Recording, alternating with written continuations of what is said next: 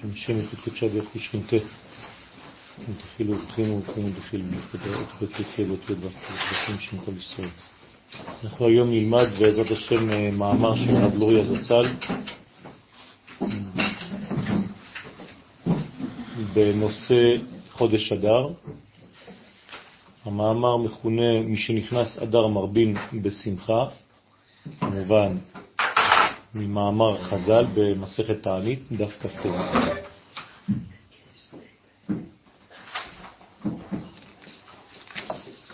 אמרינן במסכת תענית דף כ"ט עמוד א', הגמרא מלמדת אותנו,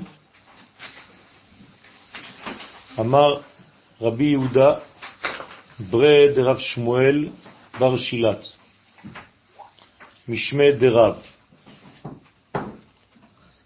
כשם שמי שנכנס אב ממעטין בשמחה, כך מי שנכנס אדר מרבין בשמחה. כן, מאמר ידוע, מפורסם, השוואה בין שני חודשים, אב ואדר,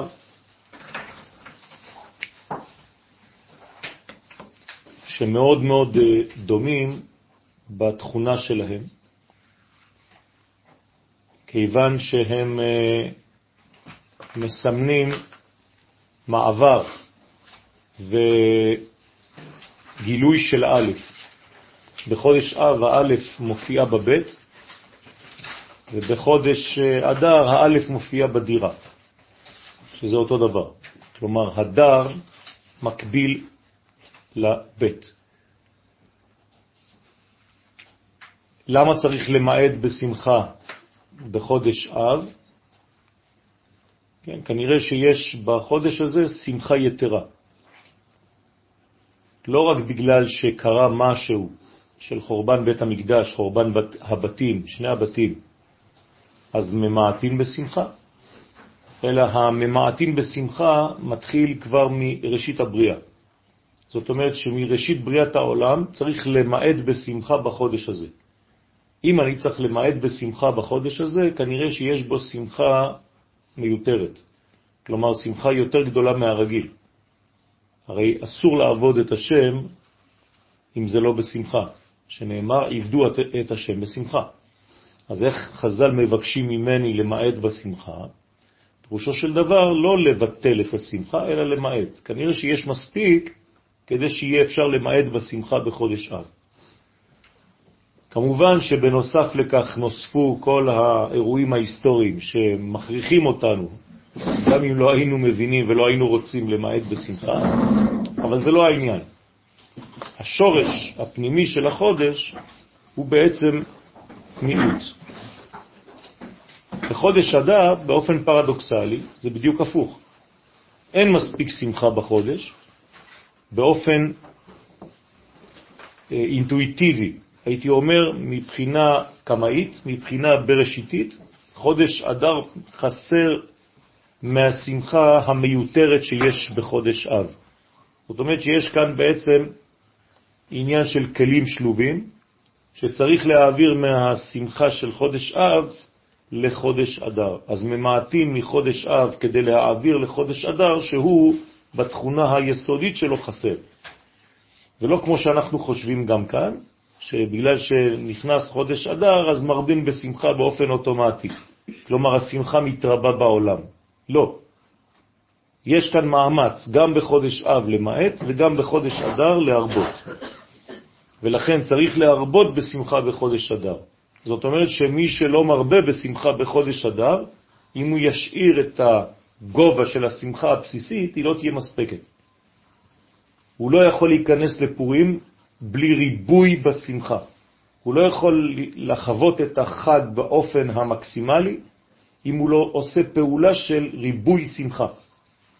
כנראה שיש כוח שיתנגד לזה מתחילת הבריאה, שוב פעם, הכוח הזה כמובן זו קליפת המלאק, שאם אתה לא מרבה בשמחה, היא חז ושלום עלולה להשתלט על האדם ולהוריד את השמחה שלו לרמה שחז ושלום הוא כבר הופך להיות איסור של לא לעבוד את השם בשמחה ובטוב לבד. מה זה אומר פרקטי לעבוד בשמחה? לעבוד בשמחה זאת אומרת לעשות כל מיני דברים שמוסיפים לך שמחה. כלומר, אם אתה אוהב משהו, כן, אז תעשה אותו בחודש אדר. אם אתה, למשל, אה, רוצה לעשות, אה, לא לחגוג איזה משהו, תעשה את זה בשמחה. חנוכת בית, תוסיף שמחה, תגרום לכל מיני אירועים. עם חברים, עם פגישות, עם כל מיני דברים, עם עסקים טובים, דברים שיכול להרבות שמחה לאדם, לתת לו שמחה, שיעשה את זה בחודש אדר. גם אם יש לו איזה דין או משהו, שיביא את זה עד לחודש אדר אם יש לו דין עם גוי, כדי ששם בעזרת השם תתרבה השמחה, יש איזה מין מזל, כן, בחודש הזה, שעדיף לעשות בו דברים שמוסיפים. ולכן כל מה שאפשר, מוסיפים בחודש הזה. עושים מאמצים כדי להרבות שמחה. אתה עושה אוכל לשבת, תעשה יותר בחודש אדר. אתה עושה ראש חודש, תעשה משהו שתוסיף משהו. תקנה משהו חדש בחודש אדר. תשקיע בחודש אדר משהו שיביא לך שמחה. תקנה לך חולצה חדשה, ת... משהו שישמח את האדם, אפילו אם זה דברים חיצוניים, כן? שהרי אנחנו עטופים בעצם גם מפנימיות וגם בחיצוניות. תוציא ספר חדש, תשקיע בספר חדש, תעשה משהו, כל מיני דברים, פעולות, שבעצם מרוממות את האדם ומביאות לו שמחה יתרה, כלומר שמוסיפה לו חיים. לכן זה בעצם צריך ריבוי. היא לכך, בר ישראל דאית לדינה, אז לכן, כמו שאמרנו עכשיו, אם יש לבן ישראל דין, בהדה נוכרי, להשתמט מיני באב, דרע מזלה, צריך לא לעשות את זה, להימנע מלעשות את זה בחודש אב, אם יש לך דין, אם יש לך משפט עם גוי, עם נוכרי, דרי המזל, אז לא לעשות את זה בחודש אב, כי שם המזל, כן? באופן פרדוקסלי אמרנו שיש שמחה יתרה, אבל המזל של החודש הוא מזל במרכאות לא פשוט, חסר בו עניין, זה נקרא רע בעצם, חוסר אור, ולמיצה נפשי באדר דברי מזלה, ולהעביר את זה לחודש אדר, ששם יש מזל בריא, זאת אומרת מזל טוב. אז חודש אדר יש לו תכונה של מזל טוב, וכשיש מזל טוב צריך להשתמש בנזילה הזאת כדי להוסיף שמחה בעולם.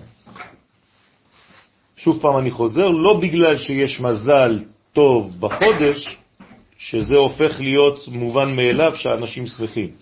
צריך לעשות פעולות כדי להכניס לפעולה את הפוטנציאל של השמחה שנגנז בחודש. זאת אומרת שיש פוטנציאל, אבל צריך לפתוח אותו.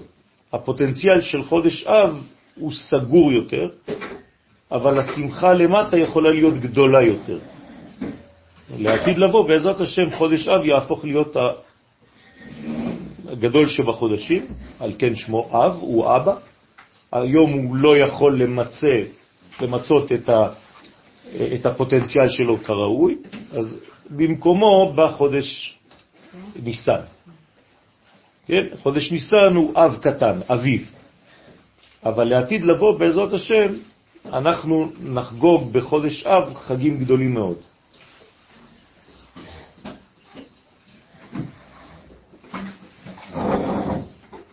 והנה, הרמב"ם לא הביא לא ממרד דרב ולא ממרד דרב פאפה, לא לעניין אדר ולא לעניין אב. זאת אומרת שהרמב"ם לא התעסק במה שכתוב בגמרא שם, במסכת תענית דף כ"ט, לא לחודש אדר ולא לחודש אב, ואף שהביא, כן, בפרק ה' תענית, מי שנכנס אב ממעטים בשמחה וכו' וכו', מי שנכנס אדר מרבין בשמחה. זאת אומרת שהרב לא מביא כאן את הטעם של הדבר, כמו שהביאו כאן חז"ל, שאם יש לך בית דין, תעביר אותו לשם או תעביר אותו לשם. הם מתייחסים, הרמב"ם מתייחס לחוד, לחודשים בצורה אחרת, הוא לוקח את היסוד הפנימי בלי להיכנס לעניינים, לטעם שנמצא ליד מה שנאמר שם בגמרא. כלומר, הרמב"ם כאן הולך אל העיקר, והוא אומר לנו, תרבה בשמחה בחודש אדר, ותמעט בשמחה בחודש אב. להלכה כביכול. להלכה. כן? הרב מקצר, הרמב"ם מקצר ומביא אותנו ישירות. עכשיו צריך להבין מה גנוז בחודש הזה. אנחנו לא נתעסק כמובן בחודש אב, אבל אנחנו נתעסק יותר בחודש אדר מטבע הדברים. רק שתבינו שיש כאן השוואה. חז"ל יכלו בקלות רק לומר לנו, כן, מי שנכנס אדר מרבין בשמחה. דרך אגב, זה מה שאנשים זוכרים. אף אחד לא יודע בדיוק שבחודש אב צריך למעט. כן? אבל חודש אדר יודעים שצריך להרבות בשמחה. צריך להבין את יסוד הדברים. אז אם ככה, כל החודשים יש כאילו, זה לעומת זה, זה משלים את זה. כמובן, יש לנו בשנה שישה חודשים שהם חודשים מצד הזכר, ושישה חודשים מצד הנקבה. זאת אומרת שכפי שהקדוש ברוך הוא ברא כל זכר ונקבה ברא אותם, אז יש לנו בעצם חודשים שהם מבחינת נקבה. והם מתחילים למשל בניסן, בנקבה, אייר, סיוון, תמוז, אב ואלול. וכאן מתחילים החודשים של הזכר, תשרה, חשבת, כסלו, טבת, שבט.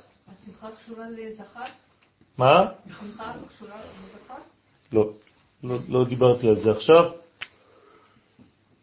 השמחה קשורה לנקבה. לכן, מי שנכנס אדר צריך להרבות, כי זה שייך לנקבה. הזכר זה פוטנציאל. איך זה נקרא אצל הזכר? זה נקרא ססון. והשמחה נמצאת אצל הנקבה. ססון ושמחה. כן, זה לא שמות של שני ערסים, כן? זה, כן, שמות של אה, בניין. ששון זה ללכת לשמחה, ושמחה זה כבר השמחה, זה כבר הגילוי. בסדר? במילה ששון יש שש, לכן זה הזכר, כן? ופה יש שם, שזה כבר הנקבה. והנה, ברש"י, בדיבור המתחיל, מי שנכנס אדר כתב. אז רש"י מתייחס לעניין הזה, כמובן, והוא כותב על החודש הזה, חודש אדר, ימי ניסים היו לישראל, פורים ופסח. כלומר, עכשיו הוא מביא לנו חידוש. הוא אומר לנו שיש ניסים לעם ישראל בשני חודשים בשנה. ניסים היו לישראל, פורים ופסח. תשימו לב, הוא לא אומר חודש אדר ולא חודש ניסן, הוא מתייחס לחגים כי שם באמת ראינו את הניסים. ראינו בניסן ניסים גלויים, וראינו באדר ניסים גנוזים, נסתרים. זאת אומרת שהוא לוקח בעצם את הסוף, את הסיום של הזכר ואת תחילת הנקבה. במילים אחרות, הנס והגאולה, ואנחנו נתייחס גם כן לגאולה, יש גאולה בעצם אדרית, ושמתחברת לגאולה ניסנית. כן? סומך גאולה לגאולה. הספרדים בשיר השירים לא אומרים הניצנים, אלא הניסנים. הניסנים נראו בארץ, עת הזמיר הגיע. אז זה בעצם גם כן רמז לחודש ניסן, שיש בו בעצם ניסים גלויים, ופה יש ניסים מסתרים בטבע. תשימו לב איפה נמצא הנס, במעבר בין הזכר לבין הנקבה. כלומר, אם אני מתייחס לדבר הזה כאל זיווג, בעצם אנחנו נמצאים בספירת היסוד והמלכות, נכון? כיוון שאדר הוא יסוד וניסן הוא ראש למלכות. זאת אומרת שיש כאן בעצם לשם ייחוד, קודשא בריחו ושכינתה. לכן סוף הזכר, תחילת הנקבה. שם בעצם יש ניסים לעם ישראל. מה זאת אומרת? זאת אומרת שיש התערבות אלוהית כזאת או כזאת, או מבחינה גלויה כמו בניסן, או מבחינה נסתרת כמו באדר, במעבר, במעברים. כלומר, הקדוש ברוך הוא פועל בעולמנו כשאנחנו נמצאים בדרך, במעברים בין מדרגה למדרגה. לא במדרגה אמצעית פה, ולא במדרגה אמצעית כאן, אלא תמיד במעבר בינו לבינה, בין רשות לרשות, בין יום ללילה, בין גלות לגאולה, תמיד שמה, בציר, במעבר, בדלת, שמה נמצאים הניסים. ולכן מתייחס לזה רש"י ואומר ניסים היו, ימי ניסים היו לישראל בפורים ובפסח. משמע, מדבריו, שאין הכוונה רק על חודש אדר, אלא גם על חודש ניסן. זאת אומרת שרש"י בא ואומר לנו שאני צריך להבין מי שנכנס אדר מרבין בשמחה, לא רק אדר, אלא גם ניסן. ולכן הכתוב בגמרא שהבאנו במסכת תענית לא סוגר את השמחה. הוא לא אומר שכשמסתיים חודש אדר מסיימים גם את השמחה. לא. הוא רק אמר מי שנכנס אדר מרבין, זאת אומרת כל אדר, וזה ממשיך לפי רש"י גם בניסן. בדיוק. כנראה עד אז. עד אז. בדיוק. לא. זאת אומרת שכל... הוא אומר שמי נכנס. אם הוא אומר שמי נכנס זה כאילו התחלה של פעולה. נכון, אז זה, זה, זה התחושת ההתחלה. אז איפה אני מסתיימת הפעולה הזאת? עד פה, שהרי הגמרא אומרת לנו, מי שנכנס אב ממעטים. זאת אומרת, מפה יש לי חודש אחד, שניים, שלוש. ארבע, חמישה חודשים שאני צריך בעצם להרבות בשמחה. זה הסוד עכשיו. מקודם חשבנו שזה רק אדר, אבל זה לא נכון, הגמרא לא מציינת את זה, להפך, אם אני מדייק מדברי הגמרא, מי שנכנס אדר צריך להתחיל להרבות, אז פה אני מתחיל להרבות. פה אני ממשיך להרבות. אז זה לא רק באדם. נכון, זה מה שאנחנו אומרים. לא, פה ממשיכים להרבות, כל זה ממשיכים להרבות בשמחה.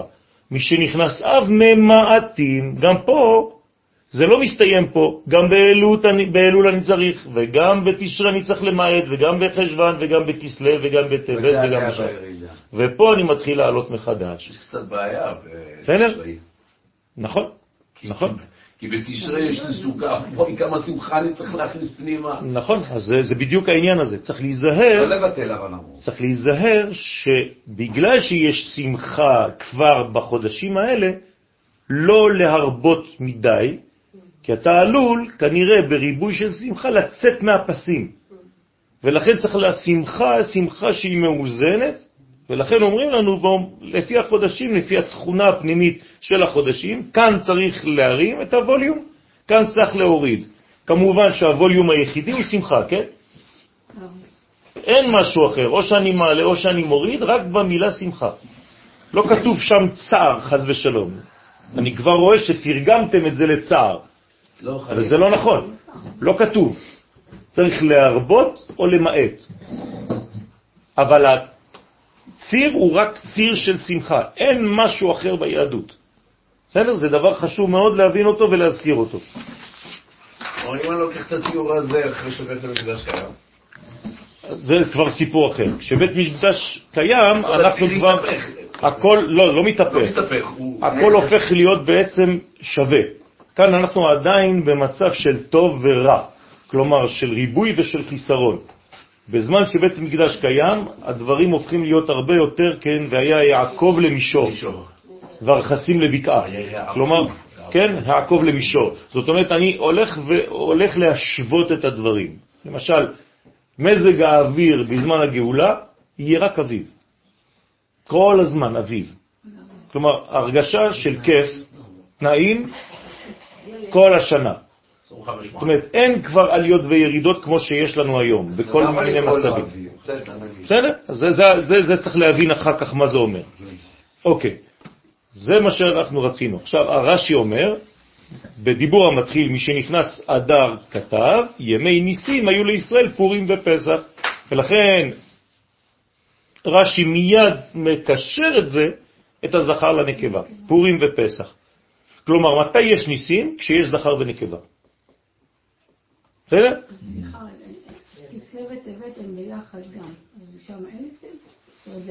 שוב פעם, אבל זה זכר וזכר. שוב פעם, כשניסים היו לישראל, אדר וניסן. זאת אומרת, הניסים שיש לישראל הם גם בחודשים של הזכר, גם בחודשים של הנקבה. אבל הוא מציין באופן ספציפי רק את סוף הזכר ואת ראש הנקבה. למה הוא לא. מציין את אה, סוף הנקבה ותחילת הזכר? כי, כי הכל מתחיל בזכר. כשהזכר מסתיים מתחילה הנקבה. ומה עם מים נקבים, אלול, כל עליית? אז זה מה שאני אומר, זה שייך, כל זה זה שייך בעצם לנקבה. זה כבר סוף הנקבה. אז תמיד רק כשהמלכות בסוד נקודה, ניסן, רק ב- ב- ב- בהתחלת הבניין שלה. כאן מתחילה המלכות להיבנות מחדש, בסוד נקודה. אבל אחר כך זה מבחינה של, של בניין של כל השנה לפי ראשי החודשים. וכאן את נכנסת כבר לרובד אחר, ארבעה ראשי שנים יש. אבל לא נכנסתי לזה בגלל שאני לא רוצה לסבך את העניינים, כן. אבל גם בתוך המערכת הזאת יש ארבעה ראשי שנים. אז גם שמה בעצם, מה זה ראשי שנים? תחילת בניין הנוקבה מחדש באופן אחר, לשנה. כמובן שהנוקבה נבנית כל פעם מחדש, אפילו בתפילה פרטית. אבל אני לא נכנס לרזולוציה מאוד מאוד פרטית של הדברים, אלא באופן כללי בינתיים. הזכר, סיומו של הזכר, פותח את השער לנקבה. כלומר, אני אתרגם את זה במילים, כשהזכר מפסיק לפעול, הנקבה בתנועה. עוד יותר רחב, כשהקדוש ברוך הוא מפסיק לפעול, האנושות מתחילה לפעול.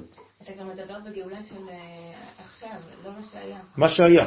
בבריאת העולם, הקדוש ברוך הוא הפסיק לפעול ביום השביעי, וינח, מי התחיל לפעול? האדם.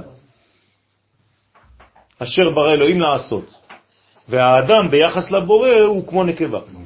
זאת אומרת שכשהזכר מפסיק, הוא נותן מקום לנקבה. כשהזכר, כן, ממעט בפעולה שלו, אז הוא נותן מקום לנקבה להתפשט ולהתגלות, כן? אז יש כאן בניין מאוד מאוד מאוד מורכב של זכר ונקבה, מה זה אומר? שלמשל, ואני מתרגם את זה עכשיו לדברים מאוד מאוד אישיים, כדי להתחיל לעשות, צריך להפסיק לחשוב. כל עוד ולא הפסקת לחשוב, אתה לא תתחיל בעשייה. יש אנשים שכל הזמן חושבים, והחשיבה שלהם אף פעם לא מסתיימת, אז הם לעולם לא עושים כלום. מעשה. כן? זאת אומרת שצריך בסופו של דבר להתחיל בעשייה. וכשאתה מתחיל בעשייה, יש רגע שהמחשבה כבר מנוטרלת. למרות שאתה ממשיך לחשוב, אבל אתה נותן מקום לעשייה שלך. כדי לתת מקום לעשייה צריך קצת לנטרל את המחשבה. אם לא, את אף פעם רק תחשוב שאתה עושה ואתה לא תעשה. כאילו אתה בתכנון, בתכנון, נכון, בתכנון, בתכנון, אני לא נכון. מגיע לביצוע. החשבונות שלך יותר מדי מורכבים, אתה לא תעשה פעולה, היא תעשה. בראש שלך, ואתה תחשוב שעשית אותה. בסדר? כן, הקדוש ברוך הוא דרש מים נוקבים, כל. אלוהים ישן, אז היה צריך התעוררות מלמטה. נכון, נכון. מה זה אומר? אז אז זה כן- זה כן הנקבה התחילה. זאת אומרת שזה מכין את הראש של הנה, כן. הנוקבה. כלומר, אנחנו מכינים את המלכות. אז הקדוש ברוך הוא בא ומצפה שבסוף חודש הזכר, כלומר, מה קורה בעצם אה, ב- בסוף הסיפור הזה, או בתחילת הסיפור הזה, מי מפסיק לפעול בעולם? הקדוש ברוך הוא. אז הוא כאן קבה, הוא מכבה את האור שלו. ברגע שהוא מכבה את האור שלו, אנחנו מתחילים להדליק את האור שלנו, ולכן הקדוש ברוך הוא מצפה לכך שתהיה התעוררות מאיתנו. אז יותר מדויק זה שהזכר פועל בזה שהוא מפסיק. נכון. נכון. אז הפעולה של הזכר יכולה להיות פעולה פסיבית, כלומר אקטיבי להיות פסיבי, כדי לאפשר לצד הנשי שלא להתעורר. אז אני עדיין לא הבנתי למה בין אלול לתשרי זה לא מתרחש. אז זה מתרחש. זה מתרחש בדיוק אותו דבר, רק בצורה שהיא שונה. אלול הופך להיות כמו אדר, כלומר יסוד, אבל של הנוקבה. והיסוד של הנוקבה מכין לתחילת הזכר. זאת אומרת, אותו דבר. אם יש התעוררות של הנקבה בחודש אלול, אז הזכר יכול להתחיל שנה חדשה. כלומר, במדרגה של שלב אחר. זה סיפור אחר. או לא. סגרנו מעגל ואנחנו ממשיכים, כמו הספירלה שהפכה להיות בעצם מדרגה אחרת. אז תמיד, תמיד, תמיד יש כאן ניסים. אז הניסים גם כן יכולים להופיע. זה בעצם אדר של הקיץ, וזה בעצם אלול של החורף. בסדר? הבנתם? זה אותו דבר. כלומר, תשרה זה אותו דבר. תשרה מה זה? זה ניסן, בצורה אחרת. וזה ממש שישה חודשים. מחלוקת. דרך אגב, החיבור הכי טוב זה בין המזלות האלה. מאזניים ל... כן? כלומר, מסתדרים מאוד מאוד מאוד מזל מאזניים ממזל תלה למשל. כי זה מאזן ביניהם, הם שישה חודשים ממש ממש ככה. אז הבניין הזה הוא בעצם בניין זוגי. מה אמרת? הוספת משהו? המחלוקת בגמרא בין רבי יהושע ורבי אליעזר, כן? זה אותו עניין. כן. זה זכר ונקבה. זה נקרא פלוס ומינוס. כל העולם ככה, כל הבריאה ככה, בכל התחומים. בכל התחומים. וגם באדם עצמו. אני לא צריך מישהו אחר מחוצה לי. אני בעצמי בנוי מזה. כמובן שלפי החודש שנולדת בו, אתה גם יודע איפה אתה נמצא.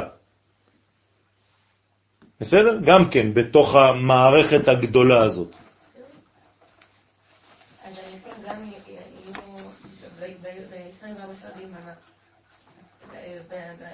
אז הניסים גם י- י- יהיו ב-24 שעות ביממה. ב- ב- בזמן השיקין הזה בין הארבעים? כן, כן. לעת ערב יהיה אור. זה הגאולה. לעת ערב יהיה אור. למה לעת ערב? כי אתה חייב לסכם יום כדי להתחיל יום. בסוף יום מתחיל יום. אם לא הגעת לסיום מערכת, אתה לא יכול להתחיל מערכת. ולכן זה תמיד תמיד תמיד מופיע בקצה, בדרך בצאתכם. אתה חייב לצאת. אם לא יצאת ממצרים, שום דבר עדיין לא פועל. תוציא, צא ולמד. לא יצאת, לא תלמד. אי אפשר. זאת אומרת, האדם חייב לצאת ממדרגה אחת כדי להתחיל מדרגה חדשה.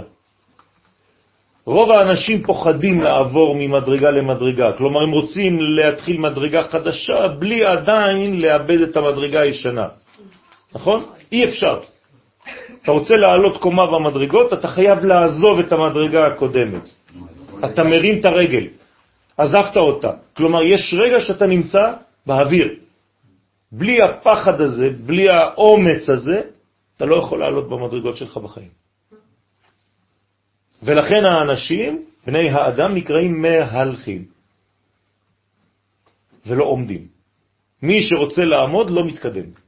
אז אמנם הוא ישיג אולי איזה ביטחון, אבל זה ביטחון ברמה אחת, שאחרי זה הוא תקוע כל החיים שלו. הוא לא יוכל להתקדם בחיים שלו. אז לא צריך לפחד, צריך אומץ כדי לעזוב מדרגה ולהיכנס לתנועה חדשה. בסדר? אם לא אתה מקורקע יותר מדי חזק, טוב להתקרקע, אבל עד גבול מסוים. ויש זמנים שצריך להרים את הרגל ולעבור לשלב אחר. לכן, ניסים היו לישראל פורים ופסח, משמע מדבריו שאין הכוונה רק על חודש אדר, אלא גם על חודש ניסן. ואני ממשיך, ואנחנו המשכנו, אייר, סיוון, תמוז, אב וכו' וכו', עד אב. ודייק כאן, כן, ממה שאמרו מי שנכנס אדר. כן, זה הדיוק. לא כתוב באדר תרבה בשמחה. אם היה כתוב ככה, הייתי מרבה בשמחה רק באדר. אבל פה כתוב מי שנכנס, ולא בחודש אדר בלבד, אלא מי שנכנס. וכל עוד לא אמרת לי שזה מסתיים, אני צריך להמשיך להרבות בשמחה. זאת אומרת, אני צריך להגביר את הווליום של השמחה מי שנכנס אדר. אז יש לי עכשיו בעצם מערכת של שישה חודשים שמהיום אני צריך בעצם להמשיך את השמחה הזאת. כן, חמישה חודשים. לא מה שעשתה אסתר, שהיא שישה חודשים. לא, זה משהו אחר. משהו אחר. בסדר?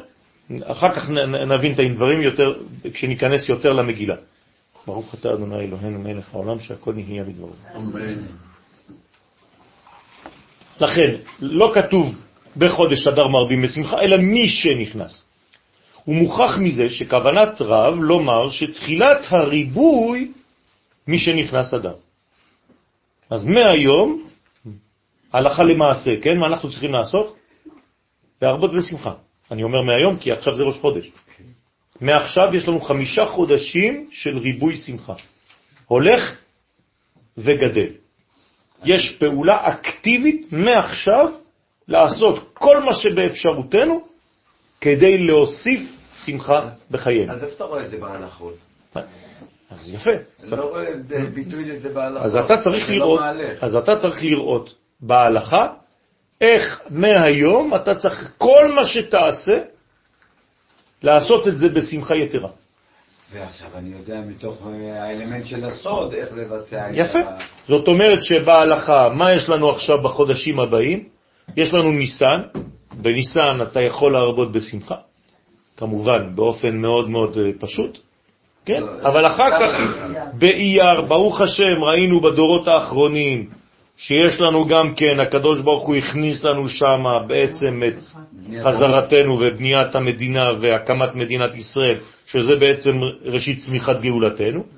בסיוון יש לנו שחרור ירושלים, יש לנו בסיוון מתן תורה, יש לנו בתמוז.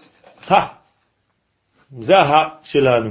אז כאן, גם בתמוז אנחנו צריכים להבין מה עושים, מה התיקון של תמוז, כן? תיקון הלוחות שנשברו.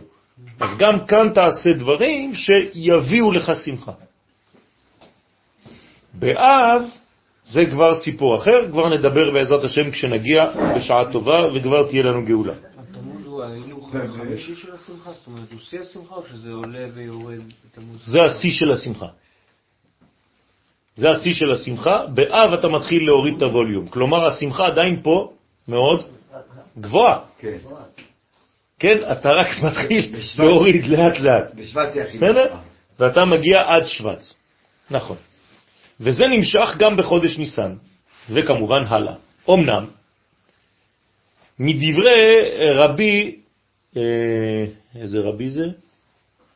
טוב, רב פאפה, סליחה. משמע שדין מרבין בשמחה, הכוונה על חודש אדר לבד. שהרי אומר רק על חודש אדר, דמי שיש לו דין, אם נוכרי, לאמצא נפשה ולא על חודש ניסן. כלומר, למה הרמב"ם לא הביא את ההלכה שהביאו חכמים, הביאו תוספת להלכה הזאת ואמרו אם יש לך דין תעשה אותו בחודש אדר? למה הרמב"ם לא רצה להביא את זה? כי הוא היה בעצם סוגר את השמחה רק לחודש אחד. ברגע שאתה שם טעם ואתה אומר תביא את זה לחודש אדר, משמע לא בחודש ניסן ולא בחודשים האחרים. אז הרמב"ם לא רצה לס... לסגור את המנגנון הזה של השמחה, ולכן הוא לא צמצם את זה לחודש אדר בלבד. לא, הוא צמצם. זה לא מה שהוא שואל. לא, הרמב"ם לא צמצם, הם צמצמו, נכון? אז רש"י צמצם. לא, רש"י פשוט בא בעקבות מה שכתוב בגמרא. בגמרא, כשהם אומרים לנו, כן, אז הם צמצמו את זה. הם צמצמו את זה, למה? הם אומרים לי, אם יש לי דין בחודש אדר, שאני אעשה את זה שם. הרמב"ם לא הביא את הטעמים האלה, הוא פשוט אומר צריך להרבות בשמחה. למה? אל תפסיק את השמחה כשנגמר אדר. בסדר? לכן, שדין מרבים בשמחה הכוונה על חודש אדר לבד, שהרי הוא אומר רק על חודש אדר דמי שיש לו דין עם נוכרי, לאמצא נפשה, ולא על חודש ניסן.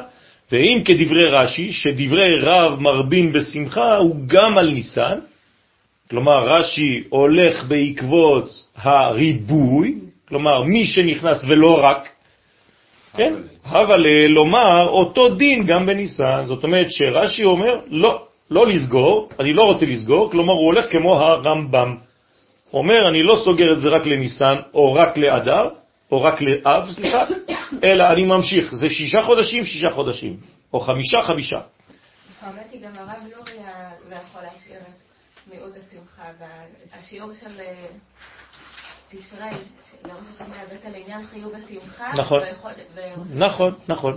כמובן שזה הוא, לשיטתו, כן. גם כאן, ובעצם היסוד שלו, כן, החסיד, חסידות, החסידות לא יכולה לצמצם את השמחה הזאת. חסיד הוא לא יכול לצמצם שמחה, הוא ימות. כן, אם אתה אומר לחסיד לצמצם את השמחה לחודש אחד, הוא ימות במשך כל שאר החודשים. בסדר, חסיד זה הטבע שלו, זה אופטימי. זה להביא בעצם אור לעולם. אבל אמת לא לא תלוי בחכמים, איך הם אה, אה, מפרשים. זה תלוי במה שאני מכניס לפעולה. גם אם קיים פוטנציאל. למה חכמים אומרים לי להרבות? שאם לא הייתי מרבה, זה לא היה מופיע חז ושלום. אבל השאלה שלי אחרת, כאילו, הרש"י אומר ככה, זה אומר ככה, אבל יש אמת, נכון? נכון, אבל האמת היא לפי איך שאתה תופס את זה. האמת היא אמת אבסולוטית. אני לא יכול לעשות שום דבר עם אמת. אנחנו לא מגלים את האמת, אנחנו מגלים רק את הרצון. אי אפשר לגלות את האמת, אנחנו מגלים רצון, את רצון הבורא. כלומר, גם אם יש פוטנציאל והוא אמיתי, אם אני כבן אדם לא תופס את זה בזווית ראייה שלי, כלומר, הניסוי משתנה לפי האדם שמסתכל על הניסוי. המציאות משתנה לפי העיניים שלי. זה חידוש ביהדות. זה לא שיש אמת והיא פועלת לבד, לא. אבל אנחנו לומדים לא, אנחנו בעצם הולכים לפי בעצם הבניין הסופי, הקיומי, ההלכתי. ולכן הגמרא אמרה משהו, ועכשיו אנחנו כבר בהלכה. הרמב"ם זה כבר הלכה. ובפשוטו, עכשיו למה אם כן שמרתי את מה שאמרו חז"ל, הייתי מבטל את זה אחרי שהרמב"ם אומר. אומר לא, שתדע שאם אתה לא מכניס את זה, כן, אתה לא לוחץ על הכפתור, אז זה יהיה רק אדר ורק ניסן. אתה צריך לעשות פעולה של להרבות, להרבות, להרבות, להרבות, או למעט, למעט, למעט, למעט. אתה חייב להיכנס לפעולה בראש שלך. להתייחס לחודשים, לזמן, לרובד הזמן, עם ראייה מאוד מאוד מאוד אקטיבית, ולא פסיבי של מה שקורה שהקדוש ברוך הוא ברא זמן, והזמן פועל. אני מפעיל את הזמן. אני מקדש את הזמן. ישראל מקדשים את הזמנים. לפי הראייה שלי, אני יכול לקדש את הזמן ולהכניס בו, כן, את מה שאני רוצה. מה זה לקדש את הזמן? להתחתן איתו. כמו שאני מקדש אישה. אז אם ישראל מקדשים את הזמנים, זאת אומרת שהם מסוגלים להתחתן. ומה עושה אישה? היא נאמנת לבעלה. כשהוא קידש אותה, היא בעצם עושה רצונו. אז הזמן הופך לעשות את רצוני, הזמן הוא אשתי. הזמן הוא האישה של הגבר, של עם ישראל. וזה יחס נכון. בפשוטו, נראה שהגם ששני חודשים יש בהם עניין זה של מרבים בשמחה, כן? הוא מתייחס עכשיו לאדר וניסן, מכל מקום חלוקים בעיקר עניינם. אז עכשיו אנחנו נתייחס רק לשני החודשים, אדר ניסן. כלומר, מרבין בשמחה באדר, ורש"י יוסיף לנו גם ניסן. ימי ניסים היו לישראל.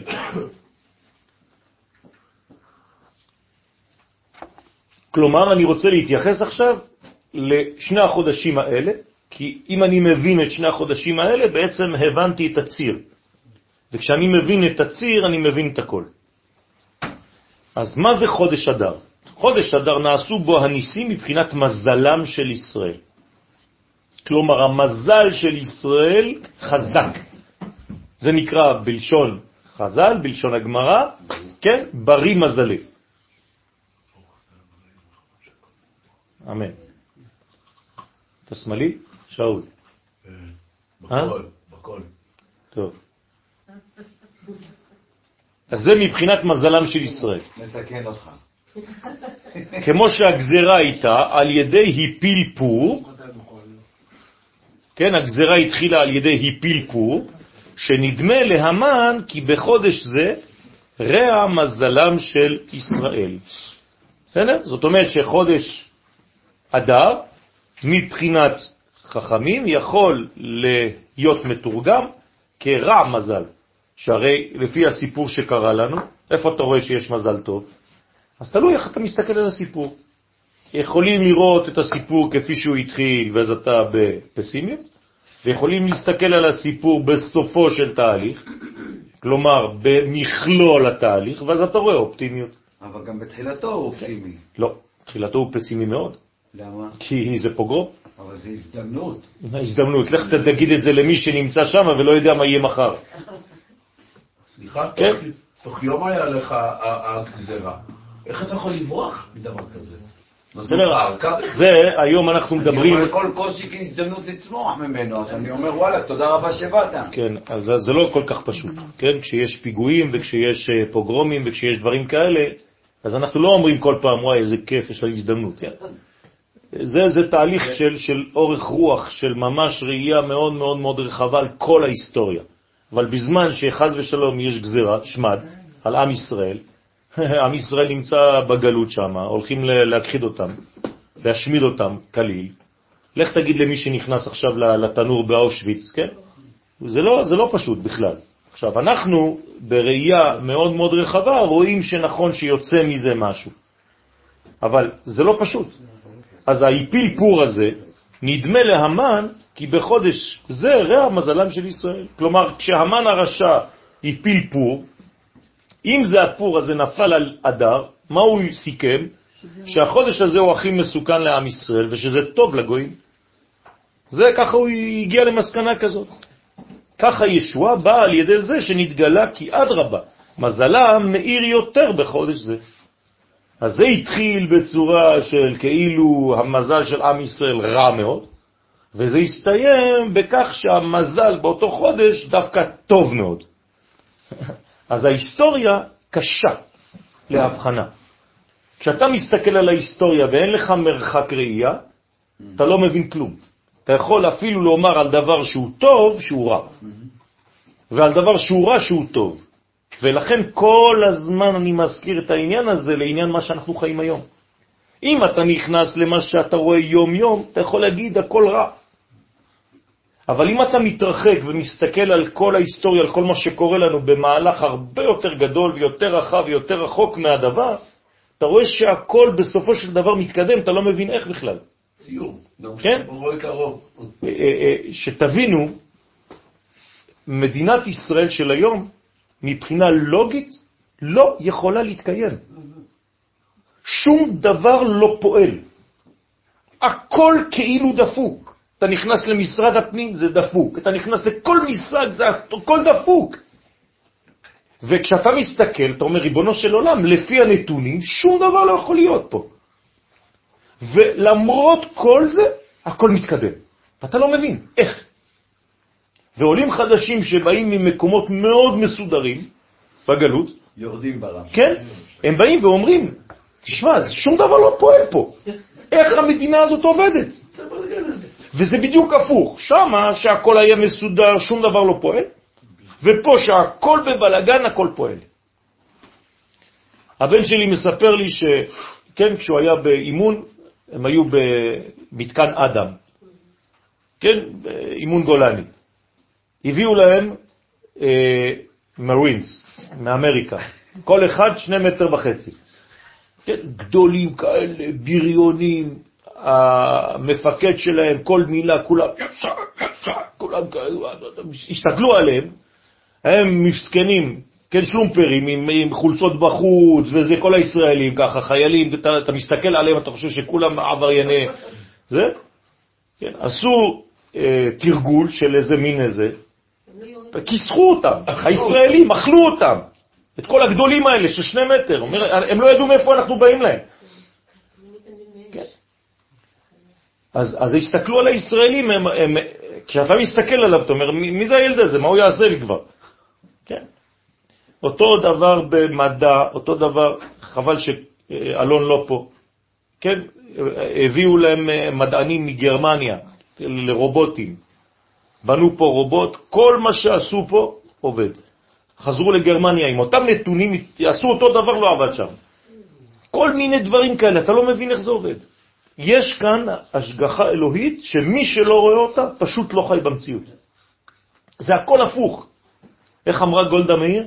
מי שלא מאמין בניסים בישראל, במדינת ישראל, הוא לא אדם לוגי. כמו שכתוב, שכתבו חז"ל, שהמן החליט על חודש זה משום שבו נפטר משה רבנו עליו השלום. עכשיו, מה המן? המן הוא לא סתם ככה בהיסטוריה, הוא הולך לראות דברים. הוא יודע, הוא למד תורה. לא. הוא למד תורה, הוא אומר, באיזה חודש משה מת? אני אקח את החודש הזה, אם זה נפל לי הפור שם, אז כנראה שזה דבר סיזיפי, כל הזמן הוא חוזר. כלומר, החודש הזה רע בשביל עם ישראל. הנה, האלוהים בדמות אדם, משה רבנו, מת בחודש הזה. ולא ידע שבאותו חודש נולד. אז מה הוא לא ראה? שהוא נולד באותו חודש. מה זה הדבר הזה? זה לא שהוא לא ידע, אלא שהרשע, הוא רואה תמיד רק את הכתמים. הרשע רואה רק את הרע. ככה מכנים רשע. אתם מבינים פה? רק דרך הדוגמה הזאת, הדוגמית הייתי אומר, אפשר לראות את התכונה המנטלית של רשע. מה זה? הוא לא יראה שיש תולדה שם, הוא יראה רק שזה דפוק. אתם מבינים איך זה עובד? כי זה דומה למה שהוא, הוא לא יכול לראות אחרת. הוא אומר, משה מת בחודש הזה, אבל הוא גם נולד, נכון? זה לא מעניין אותי, הוא מת. מת, זהו, נגמר. זה לא ככה. כאן יש הבדל בין עם ישראל. תראה גם שמשה נולד, אל תסתכל רק על סיום של מדרגה. תבין שיש כאן התחלה. למה אתה רואה רק את הכתמים השליליים? משמע שמשום כך, כן? אה, מה זה? רמה, מזלם של ישראל, רימה, מזלם של ישראל על המן. זאת אומרת שבעצם המן התבלבל. ואני עכשיו חוזר ומתרגם את זה אלינו, רבותיי. המאמר הזה מתייחס למי? לעם ישראל. מי שנכנס אדר מרבין ושמחה, אנחנו. הרי גוי לא יקרא את הגמרא הזאת, לא אכפת לו מזה. זאת אומרת, למה חז"ל אומרים לנו לעשות את הדבר הזה? כי כנראה שבהיסטוריה יקרו דברים, שאם אני לא יודע להסתכל על הראייה הנכונה בחיים שלי, אני רק הולך ליפול כל הזמן, כל הזמן, בלי סוף, חז ושלום. ולכן חז"ל אומרים לנו זהירות, דווקא מי שנכנס אדר. למה דווקא מי שנכנס אדר? כי המצב נראה פסימי. אז דווקא... הוא לא פסימי, הוא פסימי כבר, אבל, אבל חוץ מזה. למה אבל? יפה, כי בחודש אדר הדברים מוסתרים. עכשיו אנחנו נוגעים בנקודה, למה חז"ל בחרו דווקא לומר לנו מי שנכנס אדר דווקא תרבה בשמחה? כי חודש אדר, מכל החודשים של השנה, הניסים שלנו, מה שהקדוש ברוך הוא פועל, זה תמיד בנסתר. אתם מבינים את הרעיון פה?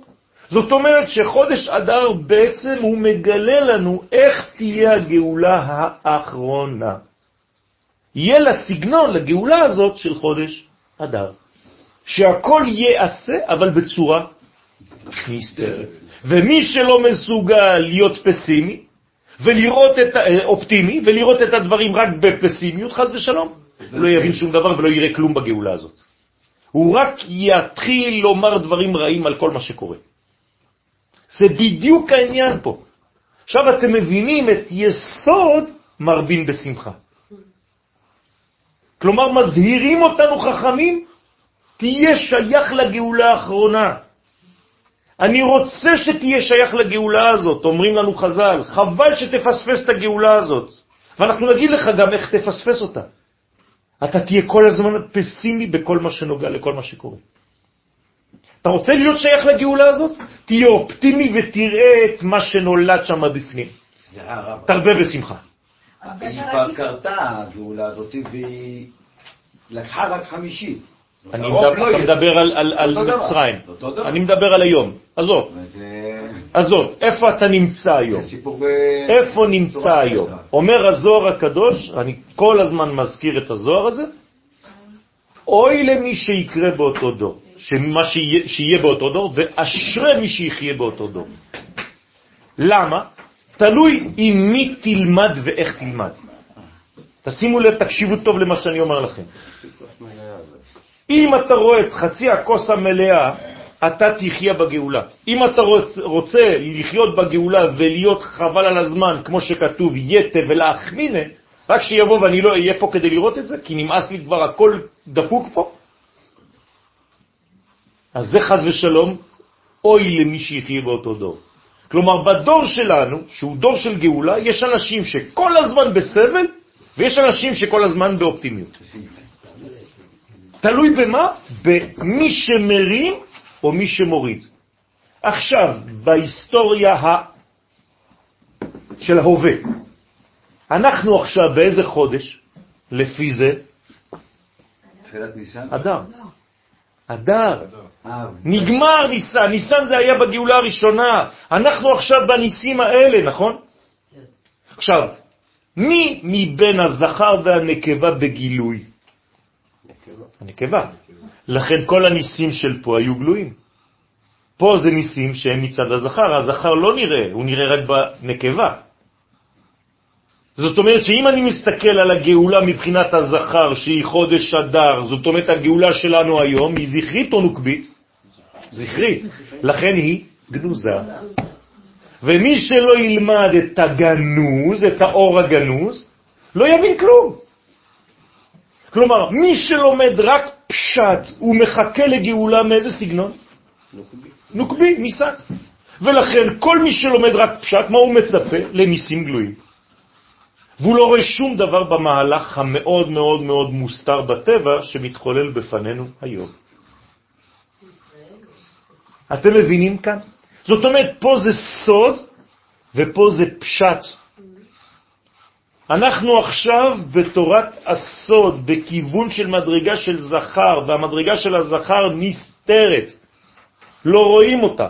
יראו אותה רק בגאולה האחרונה.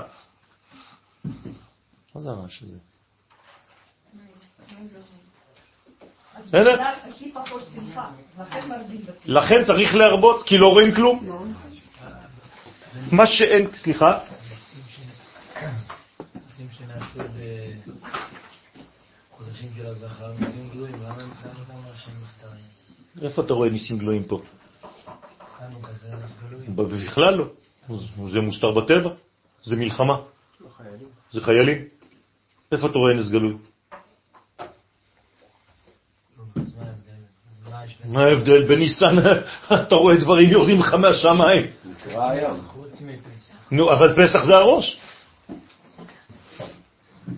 זאת אומרת שגם כשנגיע לנוקבה של המציאות האחרונה, זה אה, זה נסתר. אתה בטבע.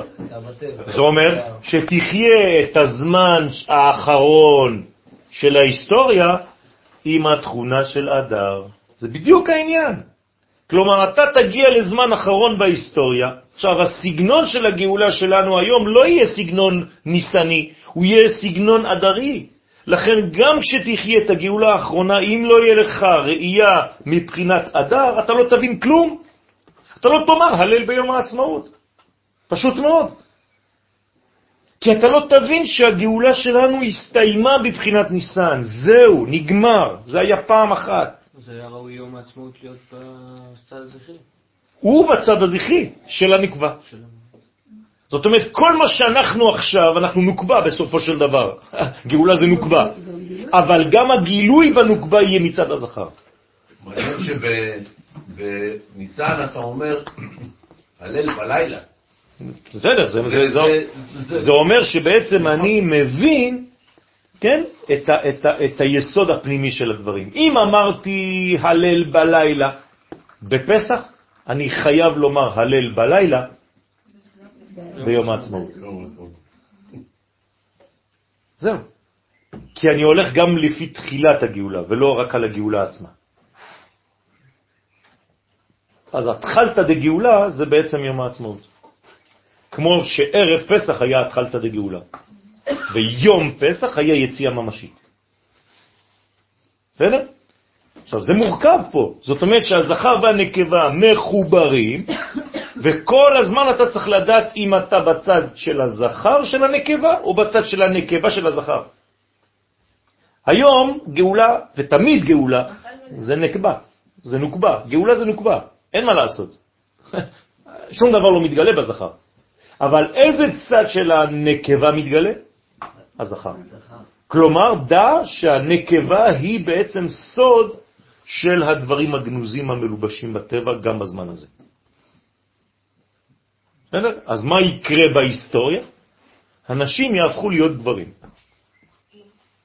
כלומר, הנשים הופכות להיות חזקות יותר ממה שהיה אז. כלומר, הן מגדלות בעצמן צד זכרי, מאוד מפותח, יותר ויותר. רואים את זה היום. אז הגברים פוחדים מזה. כמו איזה שמונה גברים. אז מה שאין כן, הניסים בניסן, לא היו מצד גודל המזל של ישראל. אז למה, אז מה קרה? אם זה לא מגודל המזל של ישראל, הגאולה בניסן, מה, אז מה קורה? אז הקדוש ברוך הוא חייב להתערב. הרי לבד זה לא יגיע. אז מה הקדוש ברוך הוא עושה? הוא פועל יותר חזק. איך זה נקרא שהוא פועל יותר חזק? ניסים גלויים.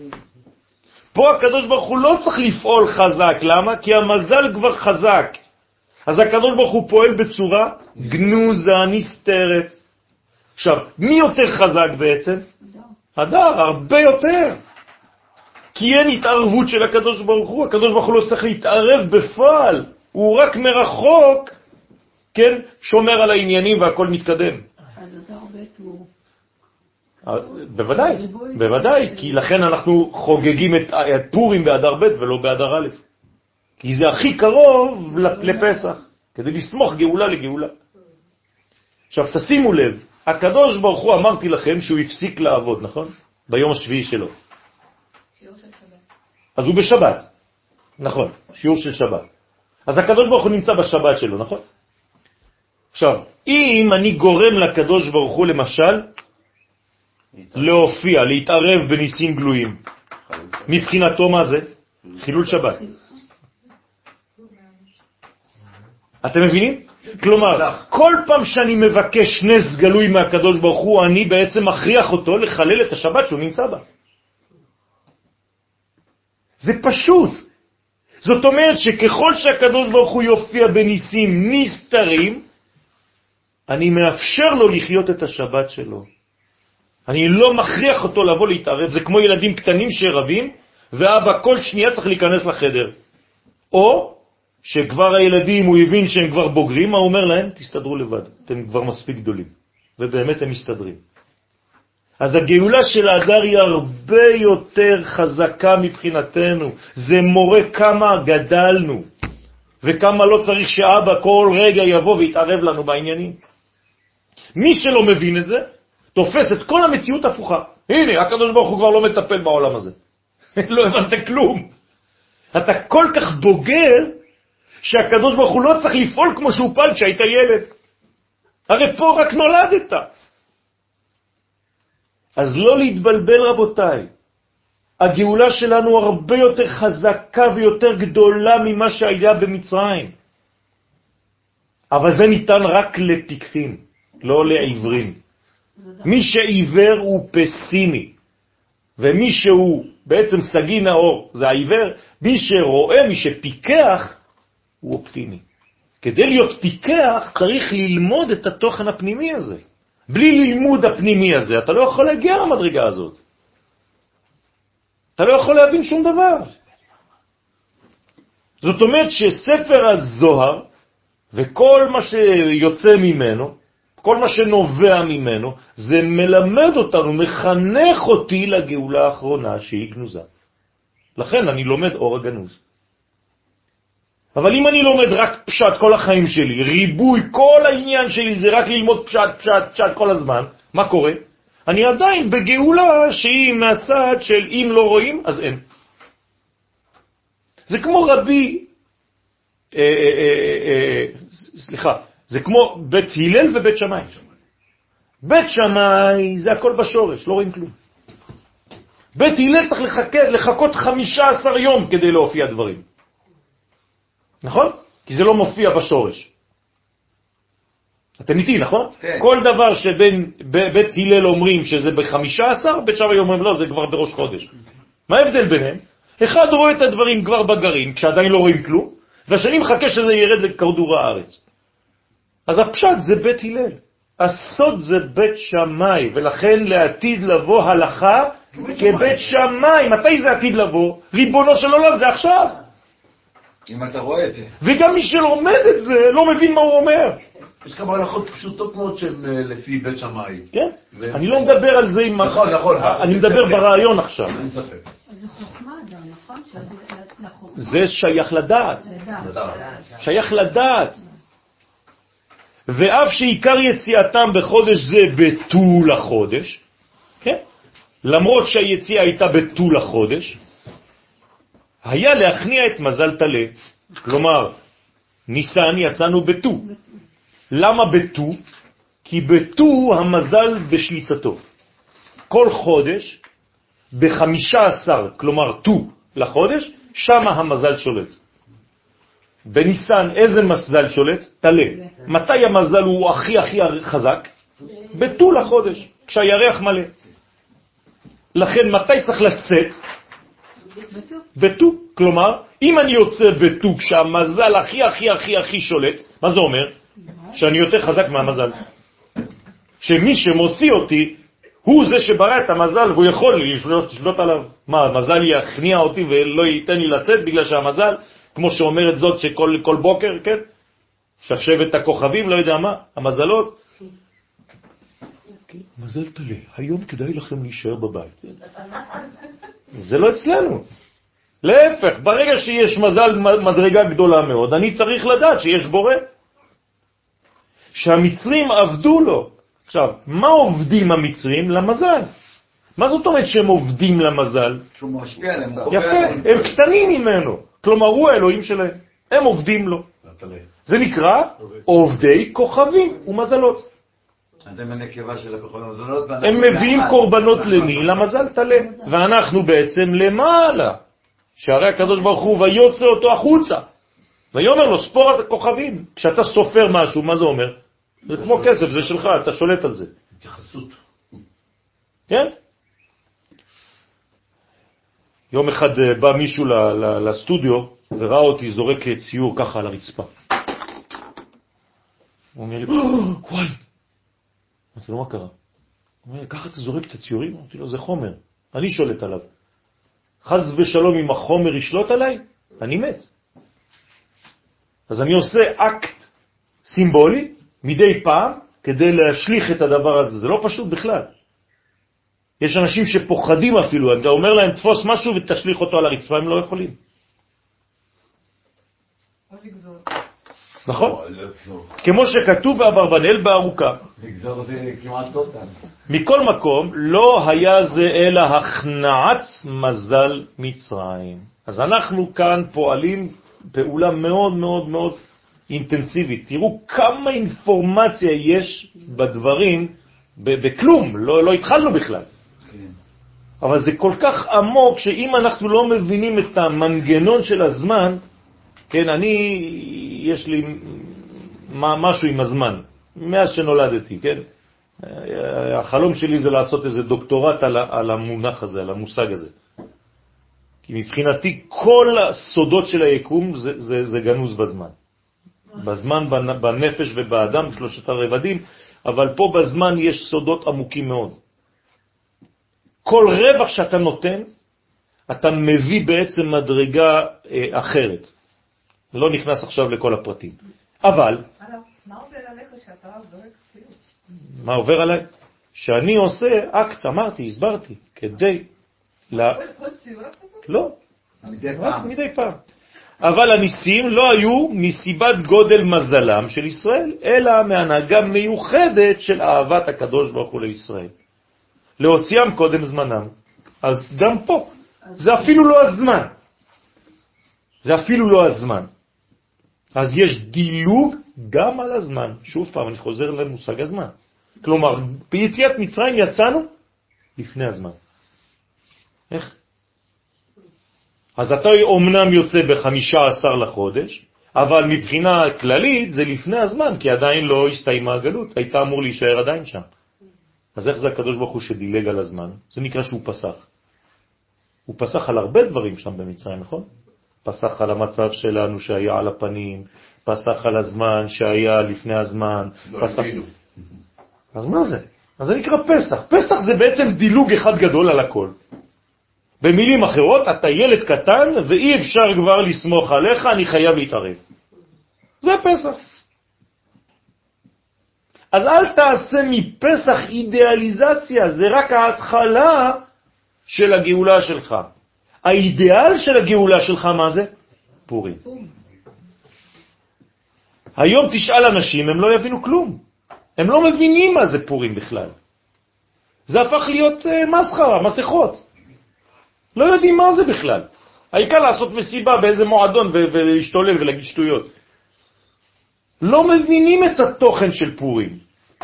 תוכן של פורים זה גאולה, רבותיי, אנחנו לא מדברים על נושא אחר בכלל, זה רק גאולה. מדובר כאן בגאולה. אבל האמת של האמת זה גם לא גאולה. יפה, זה כבר השיעור של ראש חודש. נכון, נכון, נכון, נכון. זה השיעור של ראש חודש. לכן אנחנו לא אומרים עליהם. אבל זה המודל. זה המודל. כלומר, הגאולה האחרונה שאנחנו נמצאים בעיצומה היא יותר בסגנון אדם. ולמה צריכה להיות? כי עובדה, כי באדר שקדם זה לא נגמר. אבל זה הסגנון. מה? כן. נכון, נכון, והרוג באויביהם. ועבוד, כן, לאבד, כל מה שרצו לעשות לנו, אנחנו צריכים לעשות להם, ולהפסיק לפחד מכל דבר. לא לחכות לצונאמי. לא לחכות לצונאמי ולא לחכות לשום דבר, ולהפסיק לפחד, ההוא כבר על הרצפה, אל תירה בו. עכשיו יש כבר חקירה על איך, איך שהרגו את המחבל. נו, באמת, מספיק כבר. ההוא רוצח 30 איש בריצה, כן, ואני צריך לעשות חשבונות עכשיו. זה נוגבה. כן. אז, אז זאת, זאת, אנחנו רוצים להיות מאוד מאוד מוסריים, זה לטובתנו, אבל מצד שני צריך לדעת מתי אה, זה. כן. זה המינוס של האימא. גם ההוא כשהיה לו הסכין בתוך הזה, הרי המחבל כבר לא מסוכן, אין לו כבר יותר סכין. בטח, והסכין... אז למה הוא צריך להוציא אותו ולהרוג אותו? הוא כבר עכשיו, הוא עשה רצח עכשיו, נכון? הוא רוצח עכשיו. כן. נכון? תפס בן אדם. תפס בן אדם, אין לו כלום, לא חמוש. כן.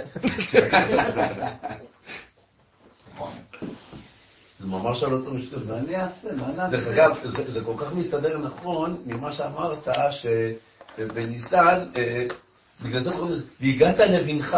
כלומר, אתה לא צריך, אתה צריך להגיד לו, אתה צריך לעורר אותו, אתה צריך לשאול, לשאול להגיד זה להזרים. להגיד זה לא בפה, כן, זה אגדה, זה המשכה. זה המשכה, זה גידים.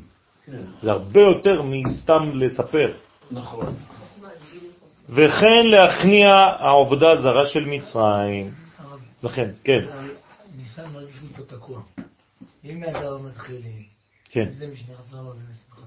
כן. ובאדר יש אה, גילוי של הזנחה, גילוי, יש את ההופעה של הזנחה. כן. למה ניסן מגיע, למה הוא תקוע שם עם ה... הקדוש ברוך הוא מתערב, הוא צריך לעשות דברים. זה התחלת ההיסטוריה. זאת אומרת שיש לנו בעצם זכר ונקבה. כשמסתיים הזכר מתחילה הנקבה. נכון? זה ממעלה למטה. ממטה למעלה זה הפוך. כלומר, כשהקדוש ברוך הוא ברא את העולם, הזכר לפני הנקבה. אבל כשאנחנו פועלים בעולמנו, איזו גאולה תהיה לנו קודמת? הנקבה, לפני הזכר. כי אנחנו מתחילים ממטה למעלה. זאת אומרת שהגאולה הראשונה שלנו תהיה נוקבית, מסגנון ניסן, וככל שנעלה נגיע לאדם. זהו. זה פשוט אור ישר ואור חוזר. אנחנו עכשיו פועלים באור חוזר, לכן התחלנו בניסן, ואנחנו מסיימים בסגנון אדם, בסגנון פורים. אז אייר עם הניסים של אייר. אז אייר, אייר זה בעצם סגנון פורים. כלומר, זה גאולה האחרונה, שהיא מצד הנוקבה, אבל הסגנון שלה הפנימי יהיה כמו פורים. זאת אומרת, מלובש בטבע. לא לא? עוד פעם, כי אמרתי, זה הזכר שבנקבה. זה הזכר שבנקבה. כי גאולה חייבת להיות נקבה. גאולה חייבת להיות נקבה. אז אדר זה לא כן. הדר לא גאולה. זה סגנון. זה סגנון. לא? בסדר? זה סגנון של גאולה, סגנון של פעולה, סגנון של הופעה אלוהית. אבל תמיד זה חייב להופיע בדבר מוחשי. הדבר המוחשי הוא הנקבה. כן, ותלבש אסתר מלכות. מה זה ותלבש אסתר מלכות? למה היא צריכה ללבוש מלכות? מרדכי יצא מלפני המלך בלבוש מלכות. כי זה הנקבה של הזכר שם. ופה זה הזכר של הנקבה. תמיד, תמיד, תמיד. אתה לא יכול גאולה בלי הופעה של אישה. למה גאולה זה לשון נקבה ולא זכר? כי חייב שיהיה גילוי. גאולה זה נקבה, מלך זה מלכות, מלכות זה נקבה. עובדה שהיא הלכה, היא אמרה, היא אמרה לו במפורש, אני הולכת למות. איך אתה שולח אותי לדבר הזה? היא הייתה כן. תמהה למרדכי, היא אמרה לו, מה, אני אלך? אמר, "אין, אני הולך למות. אמרה "אמרת, הראייה שלו הייתה אחרת, לעורר אותה.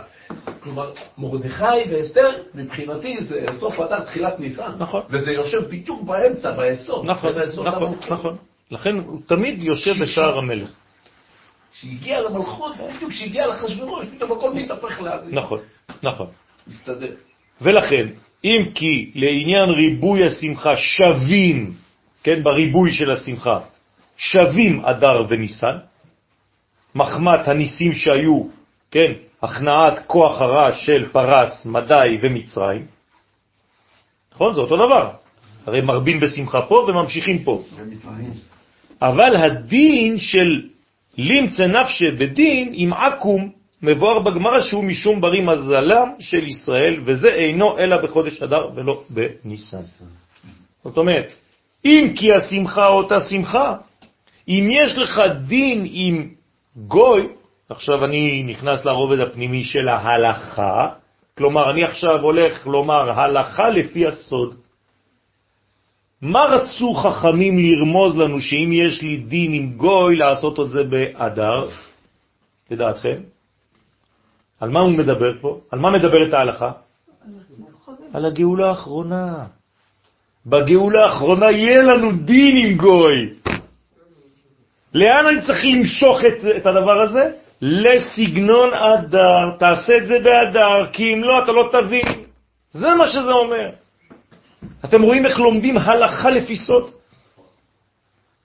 זה לא סתם בפשט, יש לך בעיה עם גוי, תסגור את העניין לפני שחודש אדר מסתיים. בסדר, הבנתי. מה זה אומר בחיים שלי? בחיים שלי תהיה לי בעיה עם גוי. מתי? בגמר התיקון. היום. היום עם אמריקה יש לנו בעיה, היום עם אירופה יש לנו בעיה. עם הערבים יש לנו בעיה, עם כל מי שחוץ לארץ ישראל, לעם ישראל יש לנו בעיה. מתי צריך לטפל בבעיה הזאת? באדר. כלומר, באיזה סגנון אני צריך לטפל בבעיות? בסגנון של אדר. להבין שהקדוש ברוך הוא נסתר בתוך הטבע והוא פועל דרכי. לעניין דין זה גם קשור לגבולות, וזה גם בדיוק המחלוקת שלנו איתם כרגע. כן. כן, כן, בדיוק. זה- בינינו- אתה- זה- לא נכון, זה מה ש- מה שמנסים לא, לומר אני. אומר, אנחנו בינינו לבין עצמנו עוד גם מתבלבלים. לא, אבל זה לא נכון. המחלוקת היא לא על גבולות בכלל. כן לחלק. ירושלים. אבל זה לא נכון. אם זה היה מחלוקת על גבולות, אז לא היה טרור בכל העולם. למה בכל העולם מחפשים טריטוריה? לא. כל הטרור בעולם זה אסלאם. אז מה, גם שם הם רוצים טריטוריה? לא. כלומר, זה הכל טשטוש, זה הכל שקר, זה בכלל לא עניין של טריטוריה, זה עניין של מנטליות של לאבד את עם ישראל, פשוטו כמשמעו. זה לא קשור בכלל לשטחים. הנה, נתנו את גוש קטיף, מה קיבלנו? כלום, הפוך. מדינת חמאסטן. זה שטויות. אז לא להיכנס למערבולת הזאת, זה סתם מנסים לבלבל אותנו, זה בכלל לא עניין של טריטוריה. כן, שטחים נגד שלום. זה לא נכון, זה שטויות, זה סתם המצאות. זה בכלל לא שם, זה מלחמת דת. זה בכלל לא מלחמה של טריטוריה. אומרים, הם אומרים. הם אומרים, אנחנו לא רוצים לשמוע. בסדר? טוב. אין פה טריטוריה, הם רוצים טריטוריה שאין. נכון, זה זה בכלל, זה לא עניין של טריטוריה בכלל, וגם זה לא, זה, זה לא שייך בכלל. באתר יש מזל. באדר יש מזל. אה, יש מזלות, אבל לישראל שנמצאים בקשר עם האלוה, אז מי זה המזל שלהם? אין. אין זה לא א' י"ן? there is not. אין זה אין סוף. האין סוף, שתי נקודות, מזל לישראל. אין מזל לישראל. זה לא שאין מזל לישראל. המזל שלי זה אין, זה אין סוף. בסדר? יש? בקיצור, יש מזלות, בוודאי שיש יש מזלות. מזל. בוודאי, אבל תלוי איפה אתה עומד. אם אתה מתחת למזל, אתה נתון לחסדיו. אם אתה מעל המזל, כלומר דבוק לאינסוף, אתה שולט על המזל. ישראל הם מעל המזל. וזה בדיוק האותיות של אני. אני עכשיו. אני אתן לכם את הפתרון. כשאתה לבד, יש לך מזל. כשאתה קשור לאומה, אין סוף זה המזל שלך. הבנתם? כל אדם שנמצא בפרטיות, המזלות שולטות, שולטים עליו. אדם שקשור לעם ישראל, הוא למעלה מהמזלות. אז זה מזל זמני, אתה אומר. לכן כתוב, אין מזל לישראל, הקולקטיבי. לא לאדם פרטי. אדם פרטי, קם בבוקר, יש לו מזל טלה ומזל גדי ומזל לא יודע מה. לא, אבל אז לא אומר, יש מי שנולד בעת הירח עולה. ל- למה? כי הוא מתייחס לפרטים. אבל מי ששייך לאומה, יוצא. אפשר שאלה, סליחה, אם זה לא קש- קשור, אז תגיד. אם זה לא קשור, אני חותך עכשיו, זהו. אבל בפסח אנחנו משתמשים בגוי למכירת חמץ. כן. ובאדר אנחנו רוצים לעשות, אה, לפתח אותו. מה, מה, מה? אנחנו לא מכסחים גויים, אנחנו רק מכסחים מי שבא להרוג אותנו. אין לנו עניין ללכת להרוג גויים סתם. מה, השלום הוא שלום? אנחנו רוצים, אנחנו רוצים להפך, להעביר לאומות העולם את כל המסר. אנחנו פה מתייחסים רק לאנשים שבאים להורגנו, זה משהו אחר בכלל, זה סיפור אחר לחלוטין. אני לא יוצא החוצה ומתחיל להרוג גויים, שם בשושן את מי הרגו? את מי שחתם, את מי שרצה להרוג אותנו. לא לא בסדר. להבדיל עם- עם כל- אז אנחנו כן צריכים... גאולה שייכת לעם ישראל ביחס לאומות העולם. אנחנו רוצים לגאול את העולם, לא רק את עצמנו. אבל מי שמתנגד לזה ובא להרוג את הגואל, כי אנחנו הגואלים בעצם, אנחנו המשיחים, אל תיגעו במשיחיי, אומר הקדוש ברוך הוא, אל תיגעו במשיחים שלי. כלומר, עם ישראל זה נקרא משיחים, כולנו משיחים. ובנביאי אל תראו. כולנו נקראים נביאים. אז מי שבא להרוג אותי, אני חייב להרוג אותו. כי למה? כי הוא מפריע לתהליך הגאולה, לא הוא מפריע לי בתור בן אדם.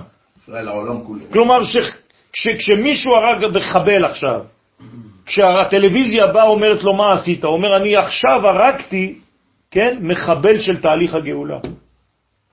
לא מחבל שבא להרוג. זה אותו דבר, אבל זה הרבה יותר רחב. ובהכרח לומר שעל כל פנים יש הבדל בין השמחה של אדר לבין השמחה של ניסן. כי בסופו של דבר זה שני חודשים. אז איך אתה תחיה את השמחה שלך דה פקטו? מה תעשה באדר ומה תעשה בניסן? למה זה לא דומה? יש חילוק, ומטעם זה חלוק לעניין דין עם עקום. לכן חז"ל דייקו הגמרא לומר שאם יש לך דין עם גוי, תעשה אותו דווקא באדר. והסברתי לכם למה. כי מה שיהיה לעתיד לבוא זה לא יהיה כל כך ברור כמו שזה היה בהתחלה. היום אנחנו נהיה בגאולה שמי שאין לו עיניים לראות, הוא לא יראה אותה. פשוט לא יראה אותה. ולהפך, הוא יתנגד ויצא נגד מי שרואה את הגאולה בצורה כזאת. וצריך ביאור במה חלוק דינם. אז מה ההבדל בין שניהם? כמו יש לבאר, מה שכתב מרבים בשמחה, לשון ריבוי, ולא אמרו שמחים יותר. נכון? הגמרא הייתה יכולה לומר, מי שנכנס אדר, שמחים יותר. הייתם אומרים זה אותו דבר, נכון? לא, מרבים בשמחה. למה הביטוי הזה, הצורה הזאת? וכן הקשר שמובא בגמרא, כשם שבאב ממעטים, כך באדר מרבים. אינו מובן, למה אתה צריך לעשות לי קשר עם, עם אב? תעזוב אותי עכשיו עם אב. מה אתה מכניס לי עכשיו עניין של הורדת שמחה כדי להביא לי עניין של ריבוי שמחה? תשימו לב, עם ישראל לא יכול לדבר על אור בלי לדבר על חושך. מעניין. שמשמע שיש איזה ילפותה, כלומר יש לימוד מזה שממעטים באב לעניין שמרבים באדר. כלומר, אם חז"ל קשרו בין ממעטים באב לבין מרבים באדר, כנראה שיש קשר פנימי גנוז בין אב לאדר. ונראה בהקדם מה שמצינו דין שמחה במועדים, כמו שנאמר, ושמחת בחגיך. אז קודם כל, הרב כאן, זצ"ל, מחזיר אותנו, ככה הוא תמיד מחבק את השיעור בצורה מאוד מאוד רחבה, ואומר לנו מה זה בכלל ושמחת בחגיך. קודם כל, להבין מה זו שמחה. ודין שמחה בשבת. גם בשבת יש לנו דין שמחה. למרות שבשבת השמחה הופכת להיות יותר עונג, אבל יש שמחה בשבת. כמו שכתוב בספרי בעלותך, וביום שמחתכם אלו השבתות. ובאבו דרהם ועוד ראשונים כתבו שלכן אומרים בשבת, ישמחו במלכותך, שומרי שבת וקורא עונג. עם מקדשי שביעי, נכון? אנחנו אומרים את זה בתפילה. או זה מסתדר גם עם הנקבה, כי זה מלכות. אז למה ישמחו? הרי אתה אומר לי ששבת זה עונג, אז מה, יש שמחה בשבת, עובדה, שנקרא בתורה ביום שמחתכם. ובמחזור ויטרי, כן, כתבו שרק שבת נקרא יום שמחה, ולא מועדים. עוד יותר חמור. הפוך ממה שאנחנו חושבים. אנחנו חושבים שמועדים זה שמחה, מועדים זה שמחה, שבת לא, זה משהו אחר. אבל בתורה כשנאמר על כל המועדים, עם מה הוא מתחיל? בסדר. הוא מתחיל דווקא בשבת. אבל כשהוא מדבר על שמחה, אני רוצה להבין הלכתית, האם יש שמחה בשבת? וכאן מלא עובדות הרב מביא לנו, מלא מקורות. אז כמה שאני הבנתי ממך ששבת זה לא יום. לא, להפך, אמרתי שזה לא זמן, זה יום. כן? להפך, שבת זה לא זמן, זה יום. בסדר? גם לזה שהוא כותב ביום שמחתכם ובמועדיכם. נכון. אז אז יש זה חלוקה כאילו, בין יפה. מועד לבין יום מזה- שמחה. מזה הגיעו, כן. מזה הגיעו למסקנה. זה הרי אתה אומר, וביום שמחתכם ובמועדיכם. אז אתה אומר פעמיים אותו דבר? לא. אז וביום שמחתכם זה השבתות, ובמועדיכם זה מועדים. שיש בהם חיוב שמחה ולא ימי שמחה. תשימו לב. יש חיוב שמחה במועדים, אבל הם בעצמם לא ימים של שמחה. שבת הוא יום של שמחה, ולכן לא צריך מצווה של שמחה. בדיוק הפוך. והערכנו בזה בספרנו ענייני שבת. אמנם, לעניין דין החלוק בין שמחת מועדים לשמחת שבת. אז יש חילוק. כמו שכתבו הראשונים, לעניין האבלות, ששבת אינה מפסקת. כן? אדם לא מפסיק להיות אבל בגלל שיש שבת באמצע, נכון? הוא פשוט מדלג על האבלות, הוא עושה אותה, הוא עדיין אבל, הוא בשבעה, אבל בצורה אחרת. אז זה לא סוגר לו את ה- את האבלות. סופרים אותה. סופרים אותה. היא חלק מהימים של השבעה. נכון? ו... סליחה? לא בפרס. נכון, אבל הוא אבל, זה, זה נחשב. אבל מועדים, מפסיקים. מפסיקים. יש אנשים שבכלל לא הייתה להם שבעה בחיים. כי, כי מישהו נפטר בערב חג, נגמר. הם עושים אפילו את החודש בלי, בלי, בלי, בלי לציין שום דבר. לא הייתה שבעה, לא היה כלום. אז לכן המועדים מפסיקים. ואף, אה, לא יודע מי זה, שמנה שמחת שבת, כן? במניין המצוות, למצווה בפני עצמה, סבר ששבת אינה מפסקת. כמו כן, שמחת מועדים יש עם החיוב באכילת בשר, שלמים, ובזמן הזה בבשר ויין. כלומר, במועדים אני חייב לאכול בשר ויין, אפילו בחג השבועות. ואילו שמחת שבת לא מצינו חיוב של בשר ויין. כן, בעל הלכות גדולות, נכון. וחיובם אינו אלא ממה שנאמר וקראת לשבת עונג. אז אם זה כואב לך בבטן לאכול בשר, אל תאכל בשר בשבת. כי אתה צריך להיות בתענוג, אתה לא צריך להיות בכוח. אבל בחגים אומרים לך אתה חייב לאכול בשר. מעניין. כמו שכתב הרמב"ם בפרק ל' מלכות שבת, ויעוין שם ב... יש לו הרבה... טוב. אוקיי, דחולין, שכתב לשיטת האומרים בשבת וישמחו בך ישראל, שחלוק בין שמחת המועדים שהיא בבשר ויין, ואילו שמחת שבת היא שמחה רוחנית, ולכן אומרים ישמחו בך. זאת אומרת, איפה אנחנו בעצם סומכים? במי אנחנו סומכים בשבת? בך. ואיך דרשו חז"ל, מה זה בך? בכף. ומה זה כף? כתר. כלומר, אנחנו שמחים בכתר, שמחים במדרגה עליונה מאוד. זה משהו שהוא... למעלה מההשגה שלנו בכלל. בסדר? ויש להבין כוונתו בשמחה רוחנית דווקא בשבת, ולמה אין שמחה זו במועדים, ובפרט בחג השבועות, יום מתן תורה, ובחירת ישראל לעם הנבחר, וכן שמיני עצרת שנאמר בו, בוא ונשמח אני ואתה. וזה דוחק, לומר, וזה, וזה דוחק, כן? לומר שבמועדים, חוץ משמחה בבשר ויין, יש גם שמחה רוחנית, ובשבת אין אלא שמחה רוחנית. לכן נראה שחלוק בעיקר הדין שמחת שבת משמחת יום טוב, או ימים טובים. ויסוד הדברים על פי מה שמובא בספר הבאיר. הובא בהשמטות הזוהר, חלק א' סימן מ', וזה לשונו. מה הייתה אמר, אמר את שבתותיי ולא אמר את שבתי? כן, כתוב את שבתותיי תשמורו. כמה שבתות יש? שתיים לפחות. לפחות שתיים, כלומר שני סוגים של שבת. של שבת, לפחות שניים. אם לא, אם שבת זה היה רק מנגנון אחד, היה צריך לומר את שבתי, תשמורו. משל למה הדבר דומה? למלך שהיה לו כלה נאה, וכל שבוע ושבוע מזמין אותה יום אחד להיות אמו.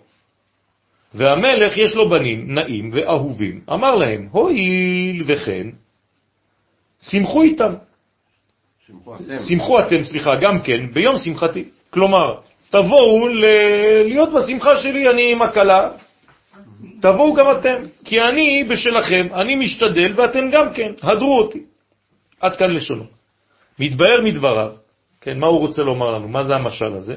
ששבת הוא יום שמחה כביכול לעילה, כיום נישואין. כלומר, בשבת הקדוש ברוך הוא בעצם מזמין את הכלה שלו. אז הוא שמה, ומה אנחנו עושים? קלה, פשוט קלה. הזמינו אותנו ל- לאכול שמה. בואי קלה, בואי קלה. לא, כלה היא שמה, שמה. היא איתו. אנחנו פשוט. אורחים, בנים. אורחים בשולחן של הקדוש ברוך הוא עם הכלה. כן, אבל הולכים בנים, זה לא סתם אורחים. נכון. כיום נישואין, ורמזו על זה חז"ל בשבת, דף קי"ט, שצריך לקבל פני שבת ולומר בואי כלה, שבת מלכתה. למי? לכלה הזאת, שהולכת אצל הקדוש ברוך הוא. וכן זה יסוד הפיוט לך דודי לקראת כלה. כלומר, מי אומר למי? הקדוש ברוך הוא, לכלה. כן? אנחנו רק מציינים את זה, אנחנו רק משתתפים, אנחנו רק בעצם כאן אה, אה, אורחים של, של כל החתונה הגדולה הזאת. וכן כתבו הראשונים בעניין שינוי נוסח, ג' תפילות של שבת. למה בשבת התפילות שונות? העמידה שונה, הכל שונה. אנחנו אפילו עושים חזרה בערבית. בחיים לא עשינו חזרה בערבית, נכון? ומי שמפספס הוא חייב לעשות את זה. בשבת אנחנו עושים חזרה בערבית. יום השישי. זה ממש שאנחנו עושים את כל הברכות הראשונות. אף פעם לא ראינו חזרה בערבית, חוץ משבת. כי קודשא בריחו והשבת הם כמו חתן וכלה. כלומר, הקדוש ברוך הוא התחתן עם השבת. ולכן, בליל שבת אומרים, אתה קידשת. מה זה אתה קידשת? את יום השביעי. הוא קידש אותה, את הכלה. קידושים. וביום השבת אנחנו אומרים, ישמח משה. בחינת חופה. זאת אומרת, משה שמח בגלל החופה הזאת. ובמנחה של שבת, אתה אחד הוא הייחוד. כלומר, הקדוש ברוך הוא כבר מתייחד איתה. אז כל הבחינות של השבת, ערב שבת חתונה, שבת בבוקר שמחה, שבת אחרי הצהריים זיווג. הקדוש ברוך הוא עם השבת. דרך אגב, גם בקדושה, בקדושה בשחרית אתה מתחיל בין הקדישה, ואתה גומר בכתר ייתנו לך. כן, אבל זה גם ביום טוב. לא, זה מסתדר גם עם מה שאמרת שיש את המלכות, שזה... כן, כן, נכון, נכון, תמיד זה עם המלכות. והקדוש ברוך הוא אומר לישראל, שמחו אתם ביום שמחתי. כלומר, הקדוש ברוך הוא אומר שנשמח מהשמחה שלו. כלומר, השמחה שאנחנו שמחים בה בשבת זה לא שמחה בשבילי, זה שמחה עליונה. לכן, איך זה נקרא יום של... של מי זה? שייך למי? יומא דנשמתה ולא יומא דגופה. למה זה יום של נשמה השבת? כי זה מתייחס לחתונה העליונה. לומר שיש חיוב שמחה על כלל ישראל משום השתתפות בשמחת החתן העליון כביכול. תשימו לב, זה מה שאנחנו עושים בשבת. משתתפים בשמחה של הקדוש ברוך הוא שהוא מתחתן עם השבת. מה, כל שבוע הוא מתחתן איתה מחדש? כן. למה? הרי התחתנת עם האישה פעם אחת, לא? לא. כל הזמן אתה צריך לחדש את הזיווג הזה. אם לא, הזיווג הזה מת. זה חידוש. לא רק זה, גם השבת... אה? פעם בשבוע. פעם בשבוע, כן. לכן, דרך אגב, זיווגם של תלמידי חכמים זה משבת לשבת. מערב שבת על שבת. זה פעמיים, נבטח ביום שלישי. הרב, יש פה משהו ממש מעניין, כי יהודי שמקיים את השבת בחוץ לארץ, אז הוא מקיים את השבת שהיא היא כאילו למחצה, וארץ ישראל נחשבת היא עצמה, הארץ שלנו כשבת. נו כן, זה מה אז שאנחנו אז כל הזמן אומרים בשיעור. הגדולה של אלה ששומרים שבת גם בארץ ישראל, כאילו, אתה, אתה, זה חתונה כפולה. נכון, משולשת אפילו. בגלל שיש גם אה, נפש. נפש. והסיום, כן, כי אני בשלכם משתדל, ואתם גם כן, הדרו אותי. הכוונה היא על שמחת המועדים, ששורש שמחה זו היא שמחת כלל ישראל בפסח, מנס יציאת מצרים, וקריאת ים סוף, ושבועות מזה שנעשו עם הנבחר על ידי שעבוד מצרים, וקיבלו תורה, ובסוכות מזכר לבסוכות הושבתי את בני ישראל כשיצאו ממצרים, והקדוש ברוך הוא כביכול משתתף בשמחת כנסת ישראל. לכן, מה קורה בעצם? זה, אני עכשיו אה, עושה את זה, עובר את זה, על זה יותר מהר. מה קורה במועדים? פסח, שבועות, סוכות? זה הרגלים שמשתתפים יחד עם הילדים? לא. לא הבנתם. הקדוש ברוך הוא בא להשתתף איתנו. כלומר, בשבת אנחנו הולכים להשתתף בחתונה שלו. בפסח, שבועות וסוכות זה כאילו החתונה שלנו, זה שמחה שלנו, והוא מוזמן. הבנתם? אנחנו- אנחנו כמובן כי אנחנו. מקדשים את ה... זאת אומרת שבחגים השמחה היא של עם ישראל, ולכן הקדוש ברוך הוא מוזמן לשמחה שלנו. אז כפי שהוא בא לשמח אותנו בשמחה שלנו, מה אנחנו מחזירים לו בשמחות? כל שבת. עכשיו, מאיפה נובעת השמחה שלנו במועדים? השבת. מהשבת. זאת אומרת, מי קדם למי, החתונה שלו עם השבת או השמחה שלנו? אמרתי שהם ילדים. השמחה שלו, השבת. שלו. נכון. זאת אומרת, בגלל שאנחנו עושים מאמץ לשמוח בשמחה שלו, בגלל שקיימת שמחה כזאת של שבת, של חתונה, של הקדוש ברוך הוא עם השכינה, אז אחרי זה הוא בא לשמח אותנו במועדים. במילים אחרות, מי שמח במועדים באמת? הקדוש ברוך הוא. לא.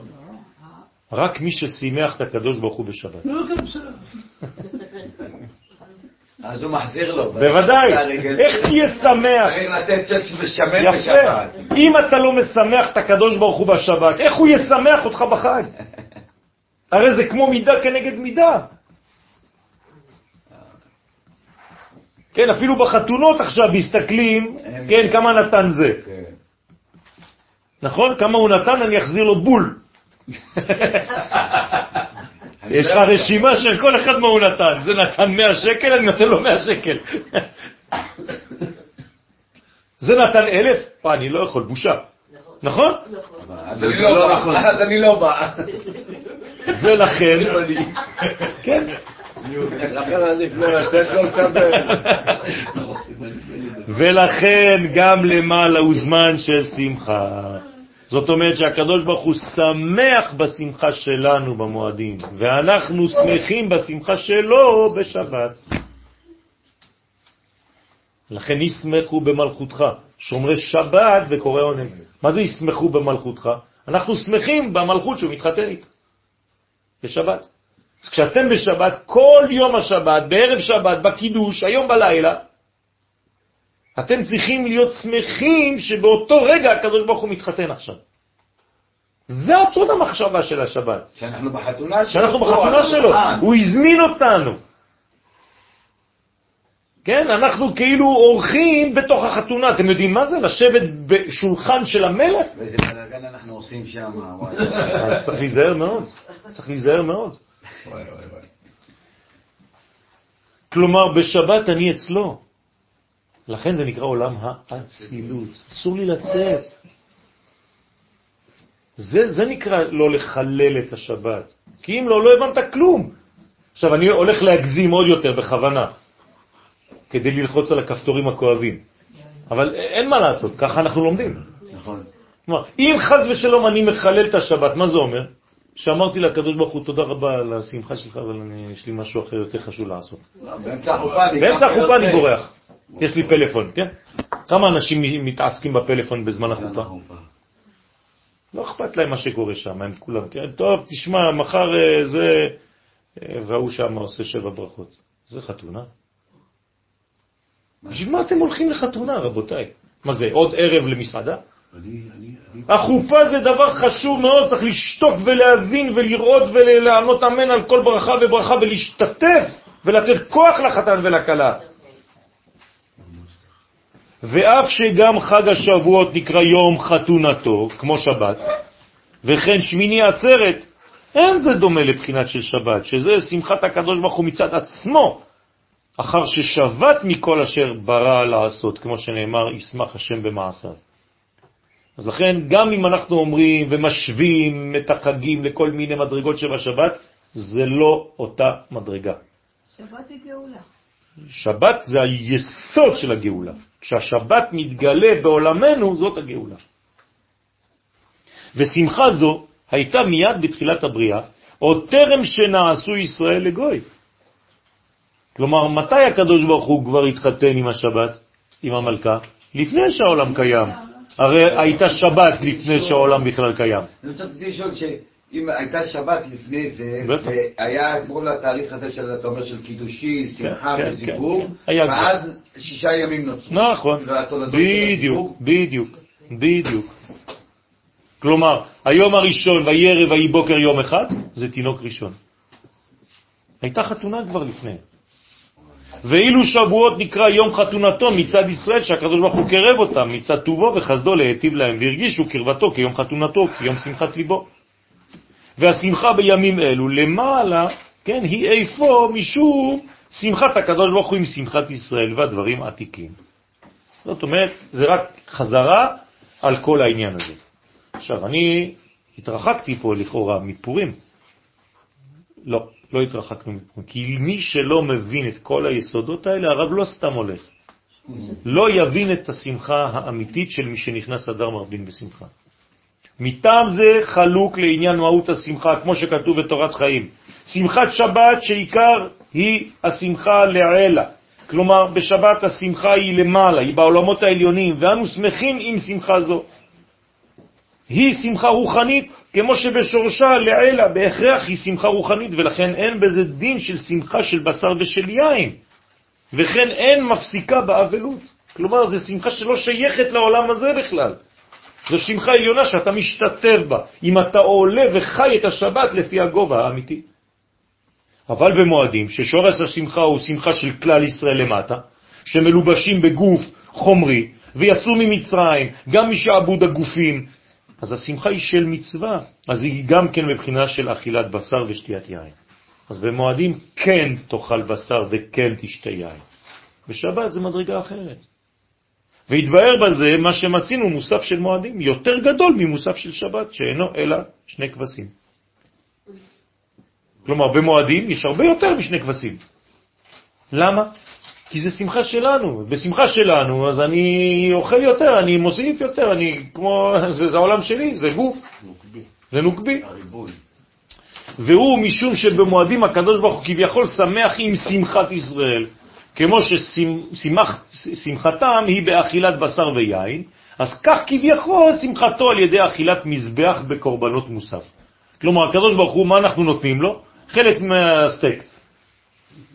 בקורבנות שאנחנו מביאים במוסף, אנחנו אומרים לו, בוא, בוא, בוא, בוא תאכל איתנו, אתה ככה, אורח, רוצה קצת. סטייק, אתה אורח אצלנו. במועדים הוא אורח אצלנו. מה שאין כן בשבת, אנחנו אורחים אצלו. שזו שמחה רוחנית, אז אין ריבוי של מוסף, אלא משום שכל מעשה שבת כפולים כמבואר בחז"ל. זאת אומרת שזה מדרגה למה שלא. אוכל בשבת? אה? כי אנחנו אוכלים אצלו. אתה מבשל. בשבת? לא. למה? לא. כי זה- אתה מוזמן, אתה מוזמן. אז אומנם השתתפת בעשייה, אבל זה בשביל החתונה הגדולה, אתה מוזמן שם. לכן שבת נקראת קודש, לא קדוש, קודש. מה זה קודש? מה ההבדל בין קדוש לקודש? יסוד, מקור, ולא חלות. קדוש זה מה שהקודש חל עליו, אבל קודש זה היסוד בעצמו. אז השבת נקראת שבת קודש. זאת אומרת קודשא בריחו ממש. וכל מעשה קדוש, כן? גם עניינה חומר, משום שאנו מתעלים לשמוח שמחה רוחנית עם השמחה לעילה. אז אין עניינים של מטה בשבת, הכל למעלה. ובהכרח, כן, לחול עלינו קדושה עליונה, והיא הנשמה היתרה. אז מה זה הנשמה היתרה שאנחנו מקבלים בשבת? זה בעצם המתנה להיות שותפים לארוחה הזאת של למעלה. אז מי ששותף לארוחה של מעלה, הוא מקבל נשמה יתרה בשבת. כלומר, זה כאילו הכרטיס ביקור שכדי להיכנס לשם.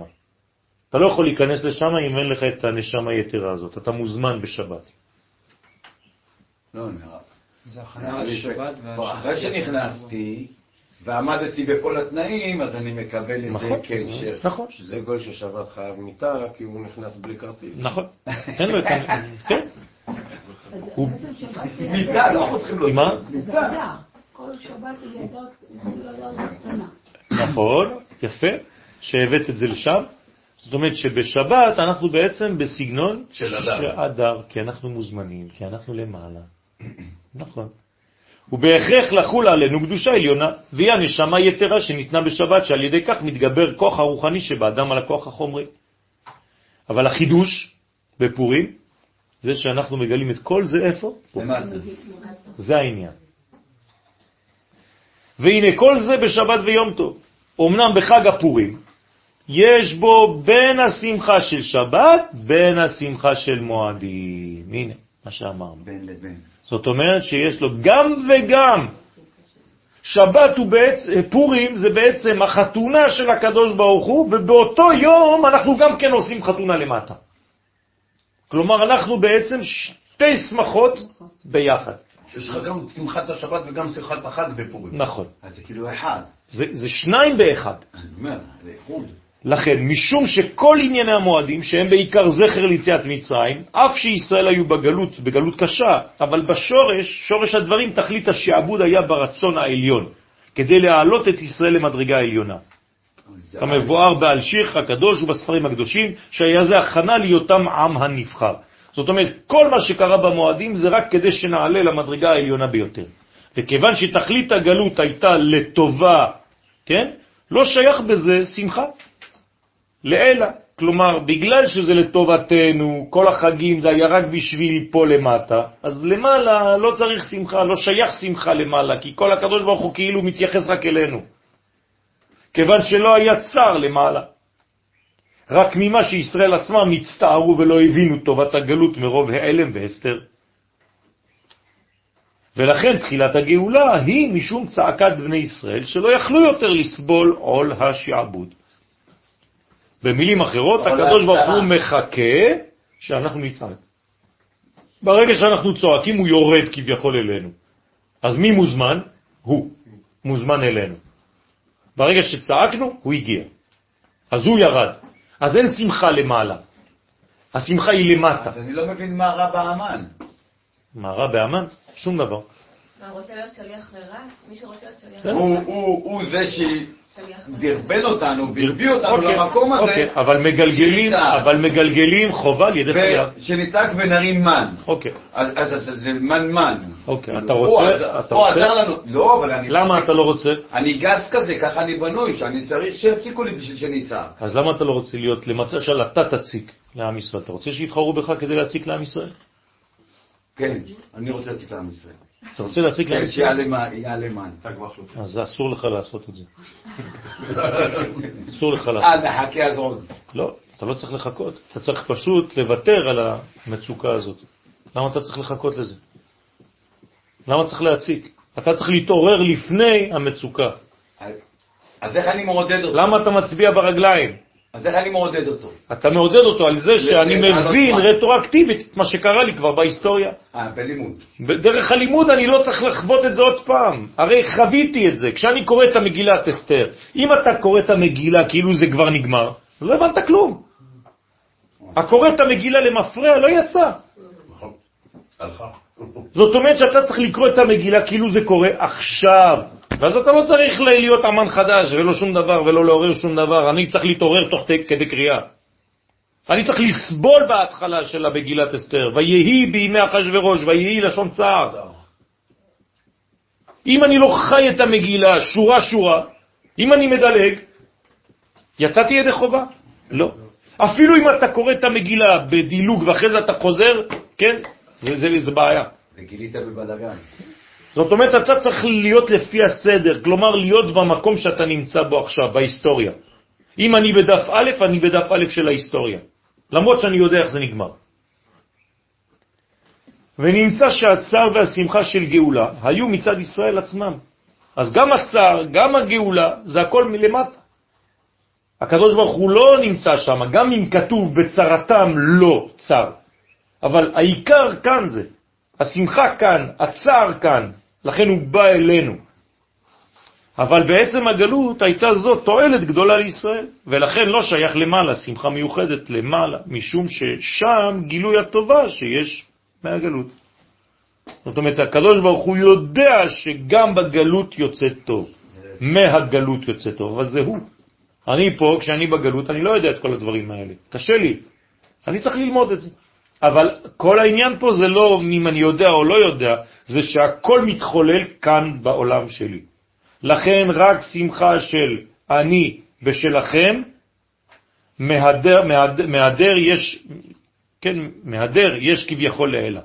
זאת אומרת, זאת, כשהקדוש ברוך הוא משתתף בשמחה שלנו, כן, אני בשלכם, אז זה בעצם מה שקורה פה. ואם זה הפוך, אז אנחנו בעצם הולכים לשמוח בשמחתו שלו, בחתונה שלו, כמו שזה בשבת. והנה, זה רק לגבי מועדים, שכולם זכר ליציאת מצרים, אבל חלוק מהם חג הפורים. מעניין, בחג הפורים, אתה לא אומר איזה קידוש או זכר ליציאת מצרים, אתה לא אומר כלום. למה? מה, פורים לא זכר ליציאת מצרים? כי אתה נמצא כבר בשורש. אז מה? זאת אומרת שיש בפורים משהו שאין. תשימו לב, אין לנו בפורים זכר ליציאת מצרים. מעניין. שגזירת המן, אמרו בחז"ל, במדרש רבה אסתר, שנחתם למעלה מה שנחתם למטה. זאת אומרת שיש למעלה ולמטה השוואה. ממש, כלומר, מה שקורה למעלה קורה למטה, מה שקורה למטה קורה למעלה בפורים. אבל שמה שלמטה נחתם למעלה. כן. הלמטה השפיע על נכון, נכון, או שנחתם כבר למעלה. ונמצא שהצער והגאולה הייתה בזה בין מצד ישראל, בין מצד הקדוש ברוך הוא. זאת אומרת, הקדוש ברוך הוא בסיפור של פורים סבל. למעלה. למעלה שמד. נכון. זאת אומרת שיש מנגנון כאן שהוא כולל, הוא הרבה יותר גדול, הרבה יותר רחב מכל המועדים. לכן פורים לא נקרא מועד. איך הוא נקרא? יום, יום, לא חג אפילו. ימי פורים, ימי הפורים, כמו שבת. יום שבת. הרי אנחנו אומרים חג פורים, חג פורים זה שטויות במיץ עגבניות, זה לא נכון. זה לא חג. זה לא חג. לכן, יש כאן מנגנון מאוד מיוחד. כמו שמבואר בפירוש הרוקח על מגן אברהם, שהשמחה של פורים היא בבית עולמות. כלומר, השמחה של פורים היא גם בעולם הזה וגם בעולם הבא.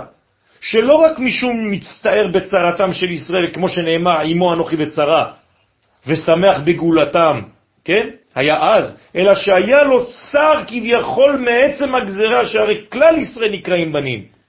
וכמו שאמרו בגמרא, רש ברכות, מה לא לאב שהגלה את בניו, שזה צער עצמי. כן? בפרט שכל הגזרה הייתה משום חטא השתחוו לצלם ונהנו מסעודת אחשורוש. כלומר, למה זה הסיפור הזה? על מה הקדוש ברוך הוא כואב כל כך? מה זה אומר? יש ניתוק. שלא באו ולא לארץ. היו זכאים. יפה מאוד, שלא היו בארץ ישראל, זה הצער של הקדוש ברוך הוא. אבל למה לא היו הם מסודרים הרגישו שם. לא מסודר, גם אם הם היו מסודרים, הם חשבו שהם מסודרים, והשתייה כדת, אין אונס. למה היא נשארת שבויה, אסתר? בסופו של דבר היא לא יוצאת. יפה, זה מה שאני אומר.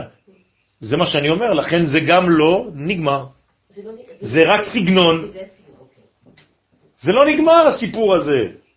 זאת אומרת שיש צער בכל זאת, זה, זה, זה חג או יום שהתפקשש בסופו של דבר, שבסופו של דבר אנחנו עדיין לא השלמנו את כל המהלך הזה. לא. אבל העיקר של פורים, שאף אחד לא יגיד לכם את זה, אף אחד לא ידבר על זה, זה הגלות. ת, תשאלו, על מה יספרו לכם על פורים? על כל מיני דברים חוץ מהיסוד האמיתי של הדבר הזה. של 70 שנה שהיו צריכים לבנות את בית המקדש. מי מדבר על זה? ונמצא שהיה אז, כן, שני ענייני שמחה בגאולת פורים, שמחה לעילה, כמו שבת, ושמחה לטאטה, כמו במועדים.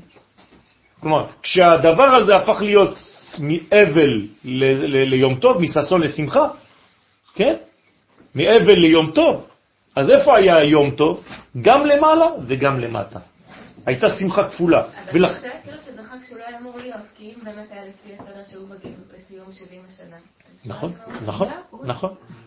נכון, לא זאת, נכון, זה מעצמנו. נכון. זאת אומרת שמה היה אמור להיות בעצם פורים? חג של מה? גאולה שלמה. נכון. חג הגאולה השלמה, גילוי הדעת העליון. עד דלא ידע. זה רדלה, זה כנסת ישראל, לא מתוך איסורים. לא היינו צריכים להגיע לזה בכלל. היינו צריכים לחזור, לבנות את בית המקדש ונגמר הסיפור. תמיד אותו עניין. עכשיו אתם מבינים מה זה להשתחוות לצלם. אם אתה לא נמצא בארץ ישראל, באופן אוטומטי אתה משת... משת... משתחווה לצלם. אחרים. איך, איך אומרת הגמרא? מי שחי בחוץ לארץ עובד עבודה זרה בטהרה. אתם מבינים מה זה אומר? כלומר, כל מה שהוא עושה, גם אם זה בקודש, הוא בטהרה, אבל הוא עובד עבודה זרה. אז מה, על מה אתה עושה? לך עבוד אלוהים אחרים, נאמר לדוד המלך. למה? כי הוא יצא מארץ ישראל. כל מי שיוצא מארץ ישראל אומרים לו, לך תעבוד אלוהים אחרים. פשוט מאוד, ככה כתוב. אפשר לצאת לטיול אפילו. בוודאי שאסור. יש כללים.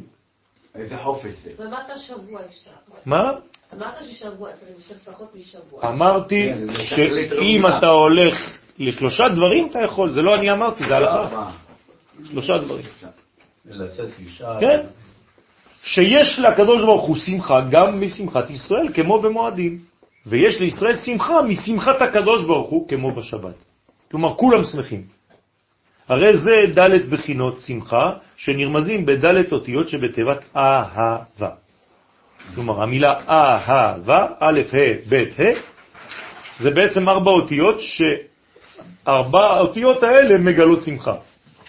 כמבואר, שתי בחינות שמחה של ישראל, בין מצד עצמן, בין מצד שמחתו, כן, שמחו בשמחתי, שזה נרמז בשתי אותיות ה', כן, במילה אהבה יש פעמיים ה', אז מה זה הה הזאת? זה השמחה של הקדוש ברוך הוא והשמחה של ישראל, כלומר שתי נוקבות, כאילו, ההי הראשונה זה של האלף, ההי השנייה של הבית. נכון, וה- ושתי בחינות שמחה למעלה, שזה נרמז באותיות א' וב'.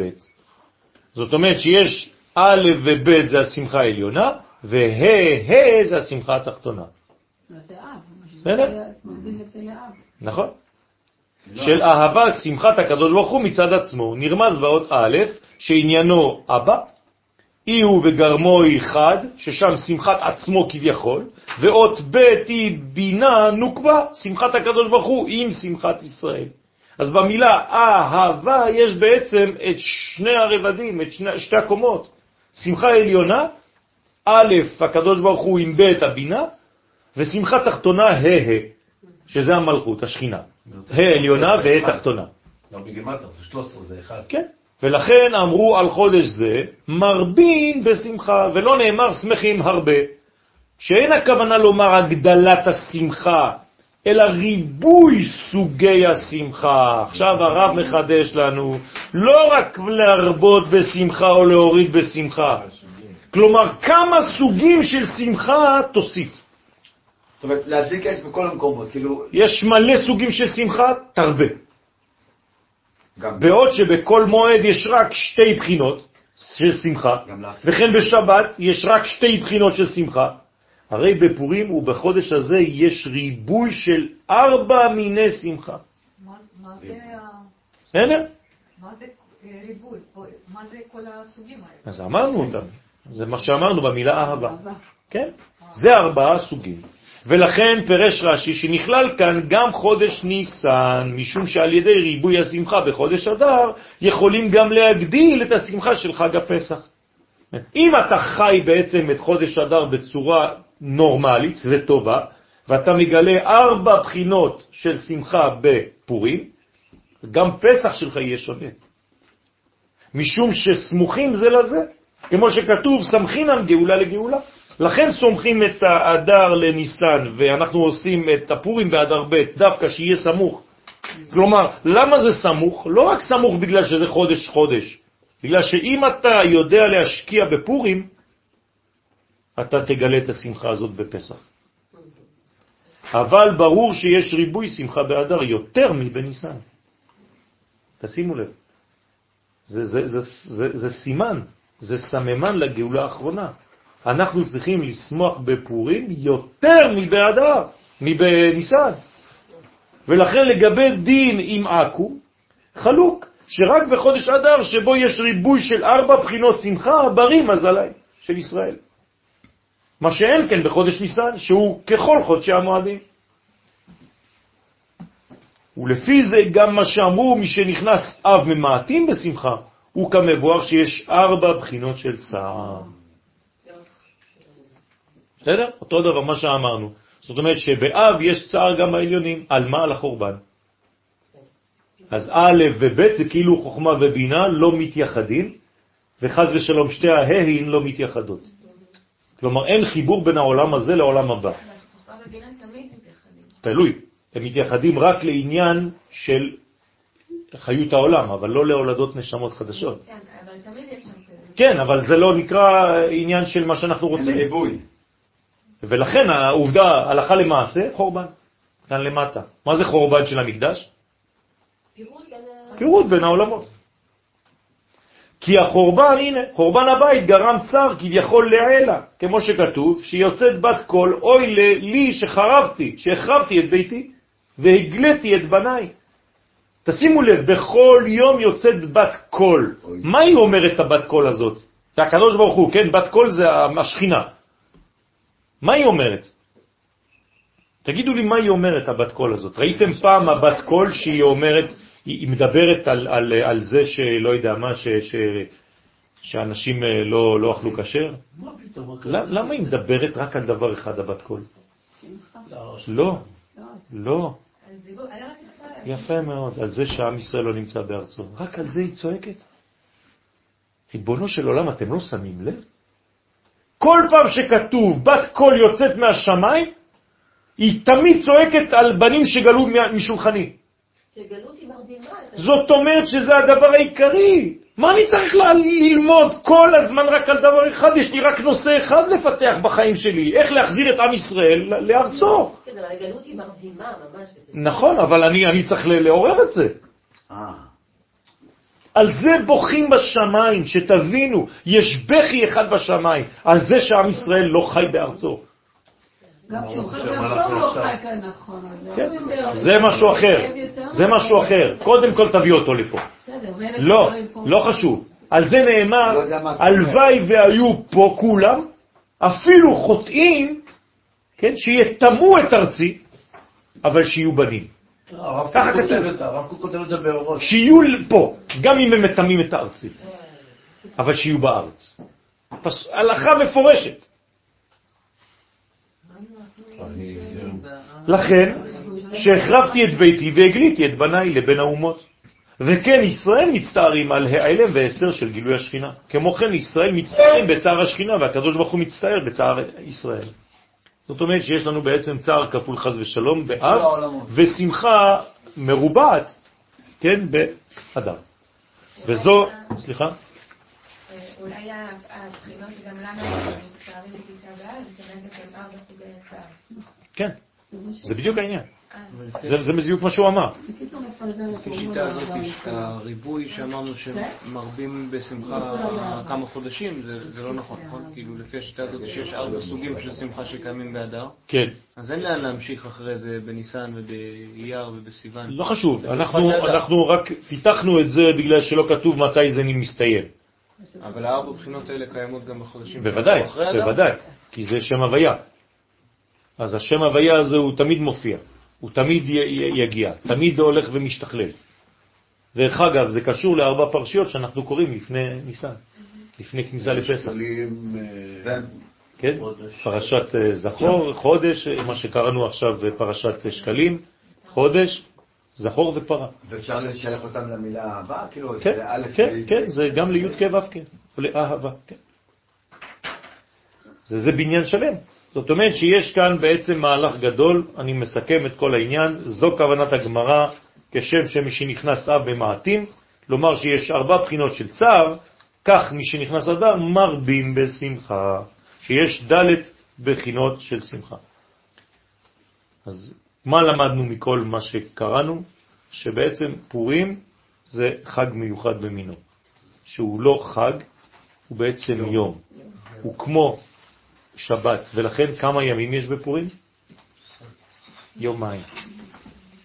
כתוב במגילה ימי הפורים, אף פעם לא כתוב יום פורים. וימי הפורים האלה, מה זה ימי הפורים? למה יומיים? דרך אגב, זה גם בלשון ריבוי, זה פורים, זה לא פור. כי שבת זה למעלה, זה אחד. זאת אומרת שבש... יפה, זאת. אומרת שבפורים יש גם שבת וגם יום טוב. לכן זה חייב להיות שניים. זה כמו יום הכיפורים, אתם זוכרים? שאסור, לא אומרים יום כיפור, ככיפור. אומרים כיפורים, פורים, כפורים. זאת אומרת שגם ביום הכיפורים יש שתי בחינות, עולם הבא ועולם הזה, בינה ומלכות. גם בפורים יש בעצם חיבור בין העולמות. מי שלא מבין את היסוד הזה לא יכול להבין את חג הפורים, את ימי הפורים. אז אנחנו היום אומרים לזה חג, זה בסדר. אבל בשורש צריך להבין שזה ימים. אבל אחר כך הוא חוזר על עצמו... לא. לא, הוא לא צריך לחזור על עצמו. הוא מדרגה אחרת, כי זה מדרגה שהיא למעלה מהזמן, אבל היא מתלבשת בזמן. זה למעלה שהיא לא שייכת לעולם שלנו בכלל. זה מדרגה של העתיד לבוא. מדרגה שהיא גנוזה. לכן שם הוויה גנוז. מעניין שהזמן של הסעודה בפורים הוא אחרי תפילת מנחה. כלומר, זמן הסעודה בשבת הוא לפני אה, כן. אה, מחצית היום.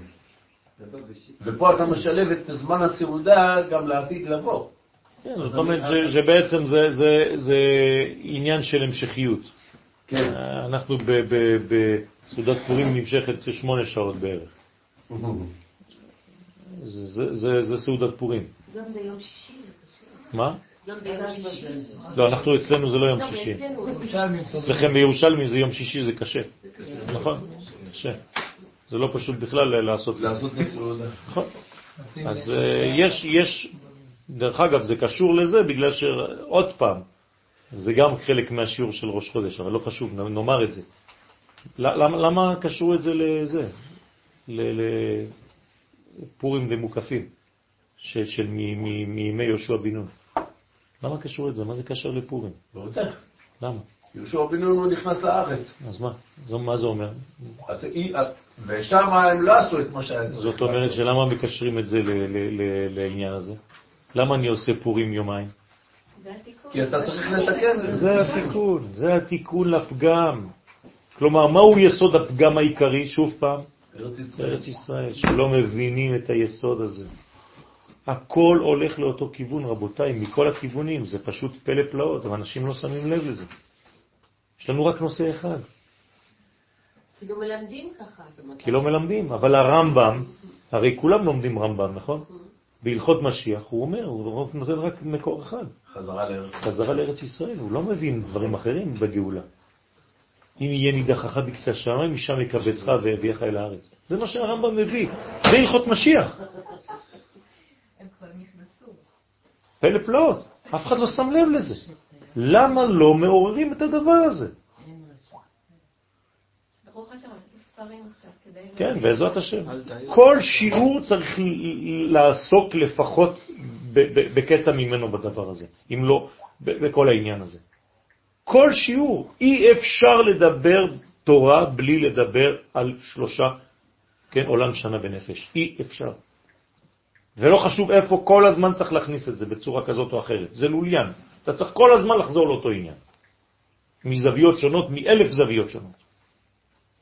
בסדר? אז יהי רצון שאנחנו נזכה בעזרת השם להבין את המרבין בשמחה, שיתקיים בנו בעזר, בעזרת השם ארבע בחינות של אהבה, ארבע בחינות של שמחה, שבעזרת השם נהיה גם חוכמה ובינה א' וב' של, של אהבה, וגם ה' ה', שזה בעצם שתי אותיות של החיבה של הבינה והמלכות, שנחבר את כל המדרגות ונהיה באחדות.